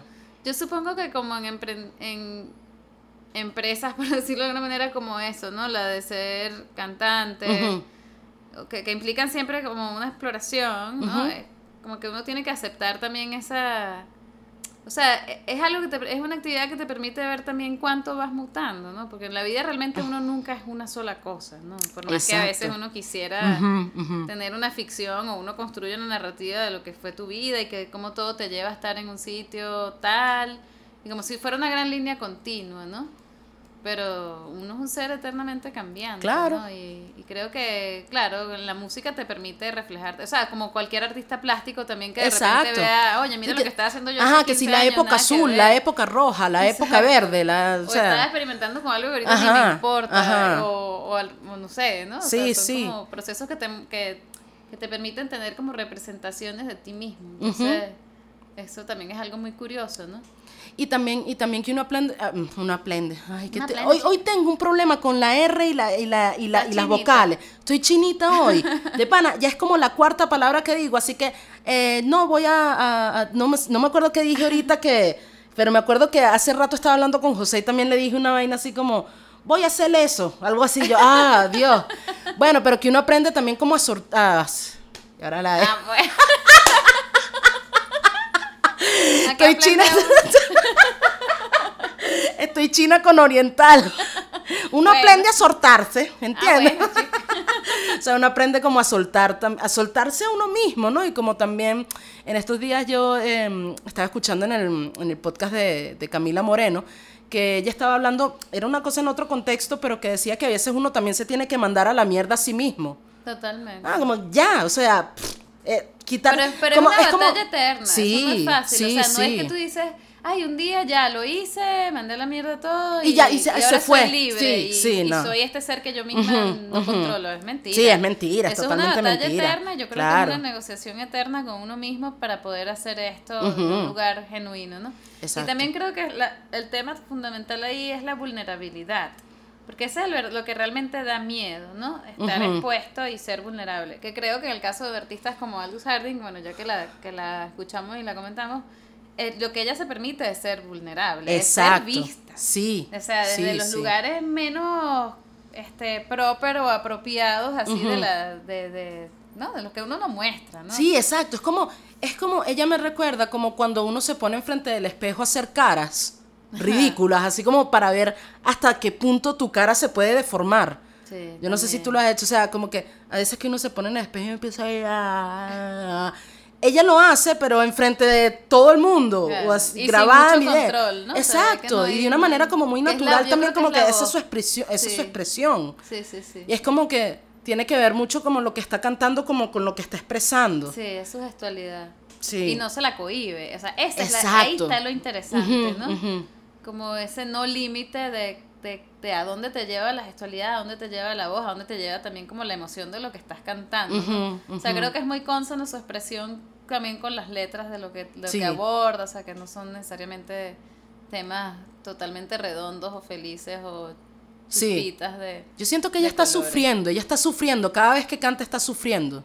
No lo sé. O sea, no sé, pero sufriendo tal vez no como de una manera como, No como, ay, el sufrimiento, sino como que realmente está sintiendo. Sí. O sea, como lo que está cantando. O por lo menos le- lo transmite muy bien. Exacto, por lo menos lo si sabe no, hacer muy bien. Sí, sí, sí, sí, sí, total, total, total, sí, Es sí. una bruja, una bruja Sí, de sí, totalmente bruja, Sí. totalmente A mí me brujil. gusta mucho esa cualidad de lo femenino, lo brujil. Sí, lo Creo que es brujil. un tema que, o sea, de- como hablábamos antes, como de esas cosas, como de lo femenino, no limitarlo a nada. Ujú. Este, o sea, yo creo que si hay una cualidad curiosa, ¿no? De lo femenino en general es, es eso, ¿no? Lo brujil, esa capacidad de, de hacer cosas transformadoras, o Ajá. o hechiceras, Sí, sí. o, o brujas, simplemente Exacto, brujas. Eh, brujas oscuras también. Exacto, bueno, y eso también me recuerda también mucho al, al, al podcast de, de Camila Moreno, porque ella tiene todo ese tema de, de, de la, de, lo, de las brujas, de la mitología, como todo, todo, como el universo místico, ¿entiendes? Como todo el universo del misticismo, ella lo trata mucho. Y tal vez estoy pensando mucho en ella porque hoy soñé con ella, soñé que la conocía. No, no, imagínate. Y me quedé como con Camila Moreno en la ca- y también lo que estamos hablando me recuerda, ¿no? Pero mm, ella toca mucho ese tema de, oye, ahorita vamos a poner a, a Camila Moreno ahorita cuando vaya a poner música. Ella tiene mucho esa, mm, esa cosa como de eh, las plantas, la vaina, como el, y como todo la- el, peo de, como de la expansión, de la expansión de la conciencia. Y mm, de hecho, en, el- en la, en, la, en la, la introducción del podcast de ella es como, eh, es una voz en es- eh, española, pues es un podcast que sale en España, X. El punto es que es una vaina así como brujas, arañas, Mm, eh, ¿cómo es? Eh, monstruos. Ajá, vainas así, ajá, es algo así. Y, y eso está súper interesante porque ella habla de algo que eh, me imagino que ella lo inventó, que, porque yo nunca se lo había escuchado a, a otra gente, que eh, ella le, le llamó el metafeminismo, que es como el feminismo, pero llevado a esa, a esa, a, a como ese universo, ¿no? Al, Ok, como más arcaico, exacto, como la cosa como de conectarse más como con tu propia naturaleza, como con el asunto de, como de la menstruación, el parto, ella, ella tuvo un parto natural, así, o sea, pero parto natural, cuando digo natural, no digo, o sea, natural, natural de así, parió, Parió en sin el nada. jardín de eh, su casa. Ajá, en su casa, parió en su casa y tal, así. Sea, como todo ese, todo ese Con una como de... Claro, claro, obviamente. Bueno, me imagino, ¿no? Yo no estuve ahí, pero, pero sí, me imagino que alguien la tuvo que haber ayudado. Tampoco es que no así. Pero sí, así, como, to- como toda esa vaina como de, mm, de, de, de encontrar como la parte, la parte femenina, pero como esa parte mística, como esa parte... Esa, De mm, loba. Exacto, exacto, exacto. Como, como lo más esencial. Que mm, hablando de eso, hablando de lo esencial, ¿has visto los nuevos videos de Bjork? La verdad es que no. O sea, vi, Tienes vi que verlo. vi algo de uno que me pareció increíble. Que ella es como un- una molécula, algo así, no sé. No, no sé si una molécula, pero era como una, una entidad que está como cayendo, algo así, o viajando. Ay, no sé cuál es ese. Pero será, serán los del... lo- ah, serán los del disco viejo. ¿Has ¿Será que escuchado? estoy pensando en biofilia o en uno de estos? No Puede segura. Pero justamente te quería comentar, no sé si... ¿No, no, no has visto la, la portada del disco nuevo? No. Bueno, ya. Bueno, no. Ah. El punto es que este Bjork está ahora tiene como una imagen que yo digo y no lo digo como una ofensa ni como algo malo, pero la gente lo, mal- lo malinterpretó muchísimo cuando yo lo dije, que yo siento que Bjork se está convirtiendo en un insecto. O sea, la imagen que tiene ahora, como todo el imaginario que está Pero ella va trabajando. por ahí, ¿no? Tiene Sí, como esta exploración sí, con como la de- ciencia desde o con la sí, sí. naturaleza. Y desde hace rato ya se está como convirtiendo en algo y tal. Y yo siento que ya ahorita está como convirtiéndose en un insecto. Pero no lo digo como algo malo, No, no, todo lo contrario. Como algo... O sea, como algo totalmente... Elevadísimo. Exacto, porque Claro. yo siento que ella lo que está es como eh, regresando como a, a lo básico del ser, como a, a la esencia, de, como a la, a, la, a, la, a, la, a, la, a la forma más primaria del ser, que bueno, que es un insecto, ¿sabes? O sea, como la, la manera más simple del ser. Mm. O sea, toda la imagen que, que está manejando, y me parece rechísimo. Me parece rechísimo. ser del futuro. Sí, totalmente, totalmente. Sí. Y es como, y eh, también en la, en la parte musical, ya ella no está como, o sea, no, no se está cayendo a cuento, o sea, ella hace lo que le da la gana, así, Sí. hace lo que le da la gana. No, las canciones no tienen coro, estrofa, coro, o sea, no es, no son cosas como, tal vez que antes ella sí mantenía como una, una estructura más pop, ¿no? De cierta forma, o sea, considerando que era Bjork, ¿no? Claro. Pero ahora más bien toda la canción, toda la es como, como, como un árbol, no sé, como una cosa Una así cosa como más que... Sí, exact, exactamente, esa es la palabra. Y me parece que está súper interesante lo que está haciendo ella, eh, que ya ella es una señora, o sea, ya ella es... O sea, me, me refiero como que ya, ya ella es como... Claro, ella no tiene que rendirle ya cuentas a Exacto, exacto. O Ya no, sea, no tiene que rendirle cuentas a nada, ya ella es Bjork. O sea, ya eres Bjork, ya es como. Entonces ya el universo de posibilidades de lo que ella puede como llegar a ser. Bueno, me y parece la que. red de, de apoyo que puede tener también es, puede- debe ser increíble. Claro, claro. Yo vi el documental de biofilia y me Eso estuvo bellísimo. tan impresionante. Fue bello, todas estas bello, bello. alianzas Sí. con esta cantidad de artistas, investigadores, Sí. científicos, físicos. Era bellísimo. Sí, sí, a mí- a mí me que conmovió muchísimo. Es como, como hay ahí en lo que ella hace como un proceso de investigación. Ujú. O sea, que es música, pero es más sí, que música. es más que música. Sí, o sea, sí, la sí. música es quizás como el medio o la excusa para, para explorar fenómenos o algo así. O sea, por lo menos en el caso de biofilia, ¿no? Además, y la, presentación al digital, final o con la vaina. Y entonces eso fue el arrecho de biofilia, que era como, por un lado, lo más como esencial, pues así como, como la tierra, la vaina, y por otro lado como lo más tecnológico. Entonces como que logró, logró unir esas dos cosas y biofilia es arrechísimo. Es increíble. Y la presentación, te- te- creo que hay una presentación final que entonces llevan el pianote ese súper máquina que era una gigantote. pieza infinita, sí, sí, que, sí, que sí, se va a sí. acabar como no sé cuántos Ajá. años. Era una cosa rarísima Ajá. y maravillosa. El que hacía como el clink, clink, clink, clink, clink. Era como una pianola, Ajá. No sé, programada. Yo lo que entendí era que era como una pianola programada para tener música durante como 300 años o algo así, que era como... ujú. así como... Sí, unas vainas arrechísimas. ¿no? Sí. Ya, ya es como otro entendimiento también, claro, también como mucho más denso de lo que es la composición musical, o sea, ya como es otra exploración. Claro. Pero a mí lo que me parece fascinante es también cómo el pop, o el mundo de lo que uno llama pop, que es un mundo infinitamente amplio, se puede nutrir también de eso, o sea, como de procesos este, de búsquedas que no que, que, que sobrepasan como lo, lo, la convención de hacer una canción así o asá, o, o que pegue, no, no, que ni pendiente, Sí, sí, ¿no? Eso es lo, lo de menos realmente, Sí. ¿no? sino cómo se puede nutrir como de una búsqueda más interesante, pues. Eso es el- yo creo que es como, para mí, como importante en un artista, ¿no? Que haya una búsqueda personal de cualquier tipo, no digo que tenga que ser ni académica, Claro. ni científica, ni nada, sino que, que haya otra cosa. o sea. Claro, y, que- y- al final yo creo que en todos los artistas como auténticos, ese es el motor, ¿no? Siempre todos tenemos una búsqueda, o sea, algo como, estamos como tratando de alcanzar algo y luego lo alcanzamos y queremos otra cosa y, y vamos así. Y lo que me estabas comentando de los, art- de los artistas que, que, que no tienen miedo a cambiar, por ejemplo, a mí mi ídola de mi vida es PJ Harvey. Y PJ Harvey, es un gran ejemplo. PJ Harvey no tiene un disco igual a otro. Ni una etapa. Nada, Es nada. impresionante. Nada. Es O impresionante. sea, todas las, todos los discos son sí, es distintos, como todas que una de cuál cosa. PJ Harvey hablamos. Exacto. ¿no? De White. Chalk, de la PJ Harvey, ¿de qué disco? Ajá, ajá. Sí, es Y, impresionante. y verga, es muy es maravillosa, sí. es maravillosa.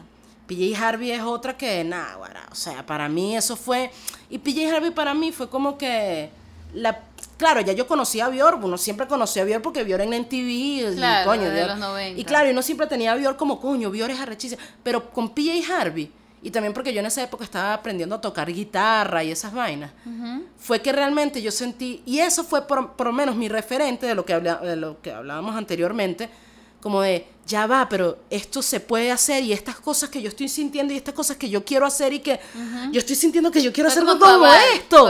Exacto, exacto, exacto. Sí. Para mí ha sido, para, para mí ha sido así. ¿Qué, qué artista fue así para ti? Bueno, o sea, creo que hay varias, pero una que definitivamente tiene algo de eso es Juana Molina, ¿no? Porque me encanta, bueno, además que me fascina todo lo que hace, me parece una artista tan peculiar, o sea, las texturas, los, Sí, los climas, sí. o sea, musicalmente me parece muy interesante. Pero más allá de eso, me encanta de ella como su, su historia de vida, ¿no? O sea, me mm, creo que me identifico un poco con el hecho de que ella no siempre estuvo en la música, o, o mejor dicho, que siempre estuvo haciendo música un poco como escondidas, pero que en realidad empezó a salir con la música ya grandecita. Sí. O sea, no era, no tenía 19 ni 20, estaba Sí, más, sí, sí, más sí, allá. sí, sí. 19 ni 20, como más 10, pero... Ah, bueno. Ah, bueno. Sí, hasta más. Sí, Este, sí. Entonces, claro, me, me gusta de ella. mm, O sea, me, me identifico con el hecho de que haya sido alguien que dio como. que dio ese giro, Ujú. ¿no? Este, como atreverse a hacer algo no esperado de, de quién era ella, porque además ella tiene Claro, porque ella, ella, de- ya, ella ya, ya era una figura pública. era una figura de una actriz. Una actriz comediante, Además, muy sí. original, incluso en su comedia. Sí, sí, Pero sí. digamos, era algo dentro de todo como muy. O sea, muy bien recibido como en, en términos nacionales. Era una artista conocida de la televisión local en Argentina. O sea, era como una artista nacional, por Sí. decir algo, ¿no? Muy querida y tal, y muy alabada, y de repente saca este, este primer disco que, bueno, que, que no es su mejor disco, pero empezó a hacer lo que ella quería y le costó mucho. O sea, le costó mucho, o sea, ella siempre lo cuenta, ¿no? Que le costó mucho superar su, su miedo escénico, que le costó años sentirse cómoda en un escenario, pero de alguna manera no desistió. Ujú. Y hay algo en, en esa narrativa de ella que a mí me parece como muy inspirador, ¿no? Como no... O sea, que entiendo como esa cosa de tener el miedo y lo que quieres hacer en el mismo sitio, y por otro lado tener que dejar algo en lo que supuestamente eras muy bueno, por Sí. atreverte a hacer algo que no tiene ninguna garantía y en, el, en lo que te sientes además no del todo cómodo, ¿no? Claro, y, y algo que, me- que por me lo general... con eso, eh, o sea, claro, como que y con algo esa que- experiencia, pues, un poco. Y algo que siempre te dicen, te vas a morir de hambre. Tú eres Exacto. músico, te vas a morir de hambre. Y esa cosa que siempre hay como ese Sí. estigma social de, de los músicos se mueren de hambre. Claro. Este, esa no, no vas a tener éxito con eso. O tienes que ser pop para, para lograr algo, que tienes que gustarle mucho a la gente. Y fíjate, bueno, y sí, Juana Molina es el mejor ejemplo. Ella hizo, y ella hizo lo que le dio la gana. Totalmente. Es un gran ejemplo de Y una lo voz logró. propia. Exacto, o sea, sí, de pana. propia, además de un proceso. Me gusta la franqueza con la que ella relata esa historia, ¿no? Porque siempre ella habla de lo, lo accidentado que fue todo, ¿no? Lo accidentado que fue para ella llegar a grabar lo que ella realmente quería grabar, o sea, caerse a golpes con las tecnologías de interfaces de computadora, Sí, o sea, sí, cosas sí. con las que también me identifico porque, o sea, me, me toca y, me, y ahora me gusta hacerlo, pero igual siempre es un proceso un poquito tortuoso, ¿no? Graba, o sea, yo generalmente grabo las cosas, eh, o sea, lo que he hecho en esta última etapa lo grabo yo sola, o sea, tiene como toda esta cosa de, de entender el, el, el, el workstation y tal, Ajá, la forma sí. digital, o sea, que, que son cosas a las que uno no generalmente está como acostumbrado a hacer, ¿no? Y que uno crece quizás con la idea de que la música involucra un estudio de grabación y un, y un ingeniero y un productor y toda una serie de personajes que por lo menos en mi vida no están. Exacto. Pero no, no, no lo digo como algo, como una carencia, sino que simplemente todo mi lo proceso contrario. también es muy de... Aprendizaje también, Y ¿no? muy de los espacios, o sea, para mí la música está muy vinculada como a los espacios donde yo estoy viviendo. Porque ahí es donde realmente se genera para mí Claro, la cosa. ¿no? claro, por supuesto. Pues no sé, hay algo en esos procesos cuando se dan de una manera accidentada y, y- y muy en, en tu terreno, territorio personal que a mí me, me atraen también un poco esos artistas que, que, que no han temido explorar lo que sea que resulte de eso. Que no, que cuando no, no, no tienes necesariamente un productor al lado, alguien que te esté como aclarando o haciendo propuestas, que también es un proceso muy interesante. Sí, ojo. sí. Y que también pues, puede ser muy maravilloso vivirlo y conseguir un, un alma afín a, a la música es, es también puede ser algo muy bello, ¿no? Pero pero bueno, creo que es lo que toca también a veces encarar, ¿no? Como cierta desnudez. Para mí como el, el proceso musical es también como muy parecido a la plástica. Yo siento que uno está siempre como, por lo menos en eso de grabar sola, yo siento que es como una especie de cuadro que de alguna manera, bueno, tú dices, ya está listo, ¿no? Y, y es algo que tú vas como agregándole texturas y, vas y el proceso para mí es lineal. O sea, no es un proceso donde necesariamente hay como una preproducción y los arreglos los hace otra sí, persona, sí, sí, y sí, entonces sí, sí. tal, o sea, para mí es como, déjame, tengo esta idea, esta es esta canción, pero vamos a ver qué capas va- voy escogiendo y es un proceso un poquito como impredecible hasta cierto punto, ¿no? No, no del todo, pero yo, mi- o sea, uno se sorprende, ah, si me metes este cinte, ¿qué pasa? Si más bien decides meter una flautica aquí, ¿qué Ajá, sucede? O ajá. sea, si se agrega una quinta voz o décima Ajá, voz, sí, te entiendo, ¿Qué te entiendo ahí? totalmente. Sí, sí, sí, en eso te entiendo, pero mil veces. La voz O sea, número 12, ¿qué capa agrega? ¿Se, se distingue ya la voz o es que...? A mí me pasa demasiado eso, así que le grabo una voz y después, ah, le voy a grabar otra voz. Y así Ah, no, empiezo, ¿no? corito- Sí, sí, no, yo empiezo. Ah, bueno, le voy a grabar la voz. Ah, le- coño, aquí una armonía así, otra voz. Exacto. Después, coño, pero aquí quedaría bien otra voz. Y si le meto otra voz, de- 15 minutos después, siete voces. Así Claro. que, nah. Pero ahí está la magia. Claro, Ahí claro, empieza, claro. bueno, Y de ahí es donde sale como realmente, o sea, tal vez en nuestros procesos, como lo interesante realmente, como el tema de las voces. Y Sí. por eso también te preguntaba lo de las voces, que Claro. el tema, y también como de, mm, yo no sé si tú lo sientes así, como yo soy mi propia backup singer. Ah, no. ¿Sabes? Totalmente. Sí, y, bueno, y ahora también, hablando de Juana Molini, también eh, el El Loop Station, o eh, sea, nuestro mejor amigo. eh, exacto, exacto. El loop yo creo que te genera como un cerebro más. Sí, sí, sí, O total. es- es una cosa adictiva. Totalmente adictiva, de pana, de panas adictivísima. Sobre todo adictiva. Sí, sí. A mí me pasa por lo menos este que con este otro proyecto Casa de Árbol, que es el proyecto de música infantil que, que tengo junto a Vanessa Gubella. O sea, Ujú. nosotras empezamos este proyecto hace un par de años. Este, y bueno, últimamente he tocado también con Alejandro Silva en ese proyecto. O sea, es un proyecto chévere que, que integra también otros, otros músicos. Ahí no uso loops. Ujú. Entonces, claro, la experiencia de tocar en Casa de Árbol, que es como más, este, entre comillas, más orgánico, porque bueno, es una cosa eh, para niños muchas veces en vivo, o sea, tiene ot- otro, otro, además es otro concepto, también me ha llevado a otros sitios, ¿no? Como a desnudar la voz también de loops y de efectos y de... Claro. O sea, yo creo que los loops y los efectos pueden tener como, este, consecuencias casi místicas. Sí. ¿No? O sea, Sí, uno sí. llega a, un- a, a una- a unos reflejos de algo que tú pusiste ahí que ya no es del todo tú. Y entre los delays y las cosas se genera un universo que uno mismo queda atrapado. Sí, a ahí mí me ha y pasado eso. Sí, de, sí, de sí, sí. felicidad a veces. Sí, ¿no? sí, sí, sí. Es un proceso que puede ser muy bello y, y, y también conmovedor, ¿no? Porque uno Ujú. dice, wow, o sea, tú y los pedales logran cosas, o los pedales logran cosas en ti, yo no Ajá, sé quién logra ajá. sobre quién, porque O ellos sea, son se va a entidades. estar formando algo, exacto, son entidades. Son entidades. Son una o cosa sea. que, que ya lo que tú hiciste no tiene nada que ver, pero sin embargo es parte de ti, pero se creó, pero Sí, ahí y ya está ahí, reverberan y- otras cosas. y ya, y es como que arrechísimo, o sea, Sí, es un sí. momento que uno se queda, mierda, esto es, esto es, sí. o sea, pero también el, el- la voz sola tiene lo suyo. Sí, claro, magia. claro. Entonces, por lo menos con Casa de Árbol, eso me ha llevado como a, a otras cosas. También como que me, que me han acercado más como a la presencia original de la voz, que era Ujú. quizás más folclórica, más desnuda, ¿no? Ahorita Ujú. pienso mucho como en las voces... Hay, hay ciertas cosas como corales de Europa del Este, donde Ujú. las mujeres cantan y bailan solas y son como canciones muy repetitivas.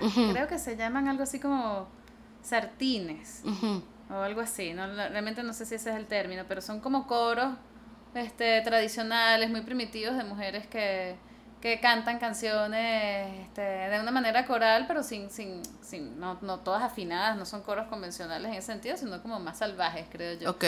Y hay algo también muy bello en eso. Entonces yo creo que ahí como la exploración es realmente infinita y es la que tengas a mano en el momento. ¿no? O sea, no creo que solo los loops generan Claro, cosas maravillosas, claro. no creo que solo la voz sola. O sea, creo que hay muchas posibilidades, sí, ¿no? sí, como sí. infinitas. Y creo Eh, que y, eso es lo divertido, explorar todo eso hasta ver qué, o sea, y ver qué, qué va saliendo de eso. sin identificarte del todo con nada. Exacto. Que también me parece que. Sí, siendo que libre, siendo libre. Sí, también eso es lo que te estaba diciendo, como soltar, soltar. Bueno, ajá, yo he tocado con guitarra toda mi vida, pero ya no quiero seguir tocando guitarra, quiero tocar la computadora, quiero Claro, tocar el bichito. Claro, exacto, que en- yo solté todo así como y por eso también lo tengo como muy ahorita en, en la mente y lo tengo como muy latente, que es como eh, me quise como liberar también de, de cierta forma de, de- de lo que yo había construido Claro. de lo que yo era y quise como ya, que- porque también siento que para mí fue como entrar a otra, a otra, a otra etapa distinta también de mi vida, que sin, no sé, quise irme por otro camino, irme por otro camino y ya no, no ser como lo que, lo que, tal vez lo que se esperaba de mí, pues. O sea, Exacto. pero, pero bueno, esta no es una entrevista a mí, vale, esta es una entrevista para ti. Y yo me metí a seguir preguntando cosas. Y al final no, termino yo llorando, que no, pero es que mi mamá ese día a mí me dijo que no sé. Coraleando con corales. Este, ajá, y entonces justamente, te, ahorita que mencionabas la palabra corales, pero que lo decías por, por los coros, háblame de corales, este, o sea, empezando por el nombre. ¿De dónde salió ese nombre?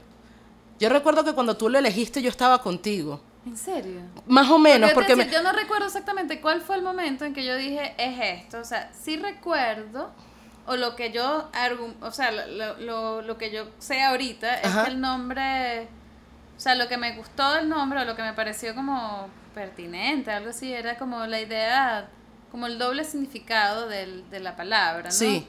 Este, lo coral definitivamente por lo vocal es, es muy importante, ¿no? Como esta idea de eso, multiplicarse en unos coros allí. Pero me gusta sobre todo la imagen del coral como esta cosa informe, ¿no? Como la- la- el coral marino, ¿no? Claro, Como sí. Que no, los corales, hasta donde yo sé, tampoco soy como experta en corales, o, sea, eso- o lo que yo veo, de lo- o lo que me atrae del coral, Ajá. es como el carácter oculto, submarino, como subacuático, ¿no? De esta cosa que, que tiene una belleza rara. Porque el coral no tiene, no siempre tiene formas como muy exactas. ¿no? Sí, sí, sí, o sí, sea, sí, o, sí. o hasta las, los, los corales que uno encuentra en la playa son como, también formas como variantes. Sí, Y hay algo de eso que son me- como random. Sí, Ajá. y eso me, me gusta mucho, o sea, entre lo oculto y lo y, y estas cosas no tan no, con formas no tan predefinidas, pero que tienen una belleza rara en esa en ese azar de lo, lo que sea lo que es la forma del, del coral, ¿no? Entonces, es- esas eran como las dos cualidades que me gustaban del nombre, ¿no? O que, o que sentía que, que podían como identificar un poco ese proyecto, ¿no? Como el tema de lo, lo vocal, que siempre, es, que, que me parece que sigue siendo como el, el motivo principal, pero también esa idea de que no, no, no necesariamente es algo tan delineado. ¿no? O sea, que, que- Sí, como algo, canción- li- o sea, sí, como, como tiene su propia, su propia, su propia forma, exacto, sí. su propia naturaleza. Sí, una cosa ahí como... Para que vean. Palabra cierta. sabe. Claro que sí, claro que sí. Este, me gustaba eso, como sobre todo eso, que no fuera como algo de un carácter, una forma única. Entonces me, me atrae ese carácter del coral. pues. Pero yo recuerdo que tú estabas, creo que eran como entre casas escondidas o casa, casa no sé qué cosa Ah, y cierto. corales. Y yo, no sé por qué ese día, creo que estábamos ahí medio loqueando y tal. Y yo te estaba hablando, no, porque coro y tal, y coro, corales. Entonces tú te quedaste, sí, coro, claro, corales, claro, ese es el nombre y tal, porque a mí me encanta coro y no es sé qué, no sé yo más. amo coro. Ajá. Amo, amo, amo coro en general, o sea... Y de hecho, en algún momento yo pensé hacer corales, o sea, que corales... O sea, a mí me costó mucho definir eso como un proyecto solista, por cierto. Pero en algún momento yo quise hacerlo con un amigo que, que es de coro. O sea, que, que es Rómulo Peña, que es un gran fotógrafo y Claro, y claro, guitarrista. O sea, Rómulo. en algún Sí. momento muy breve Ajá. fantaseamos y una vez ensayamos y fue muy fino, pero claro, después la distancia, las cosas Ajá. nunca lo, lo logramos, pero en algún momento lo fantaseamos. O sea, que coro, coro tuvo lo suyo ahí. Mm. Claro, claro, yo, Es yo me acuerdo verdad. que cuando yo te dije lo de coro, tú te quedaste, sí, sí, coro, ¿Qué? Yo no corales, corales. eso, qué locura. Sí, pero es que no sé, yo creo que estábamos ahí Es como... que creo que en algún momento es verdad, no lo recordaba, pero el EP se llama, el primer EP se llama Casas Escondidas y creo que en algún momento yo hasta pensé que ese podía ser el Ajá, yo me acuerdo que tú proyecto. estabas Ves que lo entre- oculto siempre Sí, estaba ahí, ajá, o sea, que es como exacto. porque había, porque al final todo estaba como bien engavetado, ¿no? Sí, sí, sí, sí, haciendo, sí. ¿no? Por, por esta cosa de un poco la timidez o, sí, o sea, no saber si eso era algo que... ¿Y cuál, y cuál, qué te hizo, o sea, hubo algo que te haya hecho como tomar la decisión como de, voy a hacer esto? Bueno, sí, o sea, este, yo cuando el- en el año en que grabé EP junto a Raúl, Ujú. Raúl Sanabria, fue en el 2014 y yo lo grabé justo antes de irme a vivir a Nueva York. Y yo me estaba yendo porque había ganado una beca para hacer un doctorado en la Universidad de Columbia, ¿no? ujú. y yo me estaba yendo con cierta, cierto despecho, ¿no? Porque yo sentía que, que, que tomar esa decisión era de alguna manera... que- o sea, en el momento yo sentía que hacer eso implicaba que ya yo- la música no iba a ser lo principal, ¿no? Porque yo Mm. igual estaba fantaseando con la música en ese Ujú. momento. ta, ta. Entonces, creo que, que, si mal no recuerdo, fue así como grabamos el EP, un poco como que, bueno, ya te vas, y Raúl como que, bueno, ya que nosotros habíamos colaborado juntos siempre en De Medinas y eh, teníamos como esta amistad musical, este me apoyó en, en grabarlo, ¿no? Pero creo que también tuvo, tenía mucho que ver con el hecho de que ya yo me iba, entonces Claro. era como un gesto también de despedida, algo Sí, así, sí. ¿no? Como de partida. Entonces, estando allá, eh, me empezó a pasar que yo estaba haciendo este doctorado y me iba muy bien, porque bueno, yo me había ganado eso, o sea, con mucho Ujú. esfuerzo, tal y cual. Pero yo no quería hacer eso. Ujú. O sea, de verdad. O sea, era algo como, como cuando tú dices, wow, estoy en una situación idónea, en una ciudad maravillosa, tengo una visa, tengo una beca, o sea, no me tengo que preocupar de muchas cosas que generalmente sí me preocupan, como el dinero, Ujú, etcétera. ujú. Este, pero estando allá fue que yo me di cuenta que, o sea, fue algo a mí me jaló, o sea, fue como un proceso muy fuerte, como casi este visceral, así como animal, como cuando algo te jala y yo me acuerdo que yo tenía una imagen que era como como cuando como si yo estuviera como en una suerte de muelle agarrada así de las manos y como si el océano Ujú. me estuviera jalando para un sitio que yo no su- que yo no sabía Wow. dónde era, o sea, ese, esa era como la imagen recurrente, ¿no? Como que Wow. me estaba llevando una corriente y yo no había no podía hacer nada contra eso. Ajá. Entonces, a raíz de esa emoción, este, o no sé, eso que estaba pasando muy, muy fuerte, yo decidí, este, no seguir ese programa, pues. Entonces, este, bueno, ahí, ahí empezó como otro viaje, pues. Y ahí fue que yo tomé la decisión de que lo que yo quería hacer era, la, la- era dedicarme a la música, pues. Pero claro, tenía estos otros este, desafíos, por llamarlo de alguna forma, que eran, ajá, yo podré hacer esto, yo podré tocar frente de gente. O sea, yo que, que siempre tuve como esta cosa como súper tímida o súper de hacer las cosas como muy en mis espacios y no mostrarlas mucho, o sea, como que me daba un poquito como de, no sé, como que no, no era lo mío, o sea, yo no soy una persona muy de, de la exposición, o sea, ahora sí, o sea, y Ah, me gusta, claro. sobre todo cuando tiene que ver con la música, igual siempre tienes como un ladito ahí que cuesta, ¿no? Como transgredir un poco como cierta cosa sacra que tienes con las cosas cuando no las muestras, ¿no? Que, Sí. se- que hay un ambiente como muy sagrado Sí, ahí sí. y son solo tus cosas y tal. Pero pero creo que fue esa experiencia la que definitivamente me, me puso como en una, en una encrucijada, como, ¿sabes? Decide, ¿sabes? Este, o haces, o te atreves a ver qué pasa, ¿no? Si haces lo que quieres hacer, o sigues en un camino que, que está bien y está chévere y... Pero es como quedarse como en lo correcto, lo robótico, lo Sí. esto. no, Sí, sí, Yo veo eso- esas decisiones siempre. Muy o sea, forzado. eh, esos caminos siempre son para mí como un poco robóticos, como que voy a hacer lo que me conviene y sin arriesgarme de nada y Sí. este, o sea, es como es como no no mm, siempre es más interesante tomar el riesgo. Totalmente. Y siempre es más divertido y siempre sea, es más Yo me lo agradezco. claro, De claro. verdad. O sea, sigo sin ninguna garantía de nada, pero me lo agradezco profundamente en lo personal. Claro. En mi vida. O sea, siento que de no haberlo hecho, conchale, quién sabe, ¿no? Como la- las frustraciones que te puede generar no probar lo que tú realmente quieres probar. O sea, probar, digo, no de comprobar, sí, sino sí, sí. De, saborear algo que tú realmente le tienes muchas ganas. Claro. Porque a mí en realidad lo que me llevó a la música fue como un deseo absoluto. O sea, y creo que esa imagen que yo sentía, ¿no? Como esto que te estás jalando un océano que no puedes controlar, era como el deseo absoluto, ¿sabes? Sí. De, de ya, o sea, no, no esperes un segundo más. o sea, Claro, claro. Eh, Entonces- sí, es- y es esa cosa como de cuando uno, cuando uno va a vivir lo que realmente uno quiere vivir. Exacto. Uno siempre está como posponiendo eso. Totalmente. Como ah, siempre para cuando está como- tengas dinero, para cuando te- ajá, ajá. O sea, no... Y eso no creo que nunca llega solo, ¿no? El- Claro. El momento perfecto para probar, hacer no, lo que quieres el momento hacer, o sea, perfecto es el momento en que tú tomes la decisión de hacerlo. Totalmente, totalmente. Claro. Y la verdad es que no, no me puedo quejar, o sea, creo que ha sido una aventura hasta ahora, en lo personal maravillosa, o sea, como... O sea, y, y, y siento que, que es lo que quiero hacer, o sea, no, no hay dudas. ¿no? Y, y que de paso también es, es algo que yo siento que está como muy trabajado porque en o sea, yo veo, yo cuando pienso en corales, pienso como en todo un universo, como para mí es, y bueno, y qué curioso que lo digas, para mí justamente es como la sensación de lanzarse bajo el agua. Y no por exactamente por los corales, porque eso sería como muy obvio, ¿no? Como, ah, no, sí, corales, claro, debajo de... No, pero realmente como que tu música y todo como el imaginario que tienes y las letras y es todo como una cosa de, sumersión, se dice. Sí, sumersión, de, sumergirse.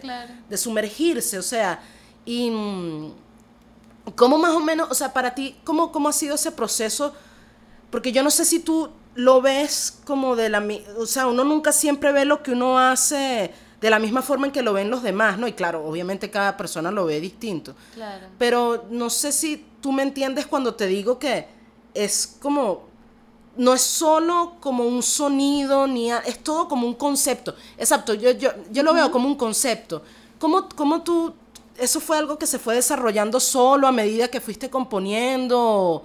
¿O cómo, cómo, cómo llegaste como a, a crear Creo que hubo como varias etapas, o sea, porque yo antes de grabar SP, yo lo que hacía obsesivamente era que me grababa mucho como en una, con una grabadorcita de estas de periodistas. yo también, yo también, qué fino. y después pasaba eso al Cool Edit Pro, que era el único programa que yo sabía usar desde hace mil años, ¿no? O sea, tenía como 10 años obsoleto ese programa y yo lo seguía usando. En tu Pentium, Pentium 1, en tu casa con Windows, Windows 95. Una cosa así. Entonces era como que yo lo pasaba al Cool Edit y en el Cool Edit generalmente le agregaba como algunos efectos de ecos que me gustaban mucho. Sí, sí. Y hasta ahí más o menos llegaba lo que yo entendía como el proceso de la canción, ¿no? O sea, era como... pero bueno, ese proceso hizo que a mí me fueran gustando mucho como ciertas texturas accidentales que ocurrían ahí, ¿no? Ruidos de la calle, o sea, cosas así. Creo que después este, ese proceso se nutrió mucho de grabar con Raúl, con Raúl Sanabria, SP. Este, ya, o sea, siento que él, me dio muchas vitrinas, ¿no? También, como de sonoridades, este... Bueno, y, y también lo que hacíamos en Medina o cuando yo estuve participando con él en ese proyecto, también tenía mucho que ver como con exploraciones del sonido, que era algo que a ambos nos gustaba mucho, ¿no? Como explorar. Y que él trabaja mucho eso. Sí, el delay. Él está como, él está como metido en la cosa como de de las texturas de las texturas sonoras, sí. Y creo que después de SP, este me compré un loop y o sea, como que obtuvo, o sea, empecé a tener yo mis propios equipos tal y eso ya llevó a otra exploración, ¿no? Y después eso ha ido evolucionando mucho también como por un gusto por el paisaje sonoro en sí mismo. Entonces eso es algo que ahorita está como muy presente en, en, en, corales y en los otros proyectos, incluso en Casa de Árbol también, ¿no? Como la presencia de paisajes sonoros, los sonidos de la naturaleza. O sea, hay como un gusto también como por crear, por recrear sonoramente hablando el espacio, algo así, o, un tipo de mundito, que no es solo la canción. A eso es lo que me refiero, que es todo como un o sea, no es solo una canción. Cuando yo pienso en corales, no, para mí no es no solo música, o sea, no es solo, no solo como la canción como tal, sino es como todo un... O sea, es como meterse a, por una puertica, tipo Alicia en el País de las Maravillas, y, y meterse y como, wow, otra, otra cosa, otro universo. Y creo que también por eso es que a, a la gente le, también le llama tanto la atención como lo que tú haces, porque es es un universito, es un universito, como una, una bolita de cristal, o sea, es... Creo que, o sea, eso también se nutrió mucho de empezar a tocar en vivo. O sea, cuando empecé a, tocar, era como que, bueno, ¿y cómo resuelvo esto yo sola? También era el, reto, como el desafío, como que... O sea, porque no, de alguna manera yo no me no me sentí, no es que no me sintiera cómoda, es que la idea de tocar sola con el piano nunca me, me convenció, o sea, no, no era, incluso ahorita me podría parecer más factible que haga eso que cuando empecé a hacerlo, ¿no? Entonces, claro, ya estaba el loop que generaba toda una magia en sí misma, ¿no? Que, que, es esta cosa mágica de lo que pasa cuando agregas capas de lo que sea a algo. Este, y después eso se fue nutriendo como de buscar otras texturas, ¿no? Como incluir de repente una cajita de música. Este, ahora uso un sampler que también me gusta mucho samplear esos sonidos de, espacios reales o cosas así. Entonces, claro, eso, eso va agregando como esas capas, quizás como de uno va generando como una, una escenografía ahí sonora de algo sí, sí, que sí, es ese mundito. Porque para mí también como el otro elemento este, importante como en relación a, a por qué hacer, a los motivos para hacer canciones, o sea, además del tema de la memoria, que me parece un tema infinitamente fascinante y además uno que me jala mucho a mí, como por mi personalidad, es la ensoñación, ¿no? Como la idea de... Porque para mí la música, incluso antes cuando no la mostraba, tenía mucho que ver con eso, ¿no? Como un proceso de, este es mi momento mágico, de alguna manera, ¿no? Un momento muy, era un momento muy personal, muy libre, no lo compartía con nadie, literalmente, ¿no? Entonces tenía mucho como de eso, de mi juego, ¿no? Sí, sí. Yo también, no sé, soy hija única, nunca tuve hermanos. Ajá. Es, yo también. A jugar sola, Yo pues. también, exacto. Y así también fue mi proceso. Exacto. Al principio, sí. O sea, tuvo mucho que ver con eso. Y creo que ese carácter como de ensoñación doméstica o de, de que entra la magia en un espacio cotidiano, de alguna manera se conserva a través de, de una, una evocación, no a fantasías, porque no son realmente fantasías son más como estados oníricos, lo que a mí me interesa. Sí. Y es eh, honestamente eso es un carácter que no solo busco, sino que es algo que me gusta también en, en las cosas que hacen muchas otras personas, ¿no? Ok. Este, incluso... Bueno, eh, Juana Molina. ella es muy ella- ella- ella- manera. sí, sí. Pero me gusta también eso en, en, en el cine, o sea, bueno, nosotros tenemos amor por Jodorowsky. Sí, No sí, sí, mí me claro. gusta sobre todo la, la, la primera peli, Ujú. Que se llama Liz, Esa claro, es bellísima. de Sí, o sea, sí, es, sí. Es algo increíble. Y es un proceso también, puede ser una pesadilla, pero también tiene mucho de onírico, ¿no? Sí. O me gusta ese carácter en la fotografía de Francesca Woodman. por ejemplo, que- que- ah, que Ah, ya entiendo por dónde va. Sí, sí, ya entiendo obsesiona por dónde va. Sí, sí. O sea, adoro la obra de Francesca Woodman. O sea, es una cosa que. Además, me encanta esta idea de esta niña que está jugando, bueno, niña, adolescente, joven, Ujú. Que está jugando a hacer eso, que está construyendo estas alteridades en su propio espacio. Sí, sí. Eso es algo que, que ella- que a mí me y- resulta muy, Y ella es como su propio fantasma, muy afín. de Exacto. cierta forma. Sí. Exacto, y está, es un proceso medio espectral de ti Sí, mismo. sí.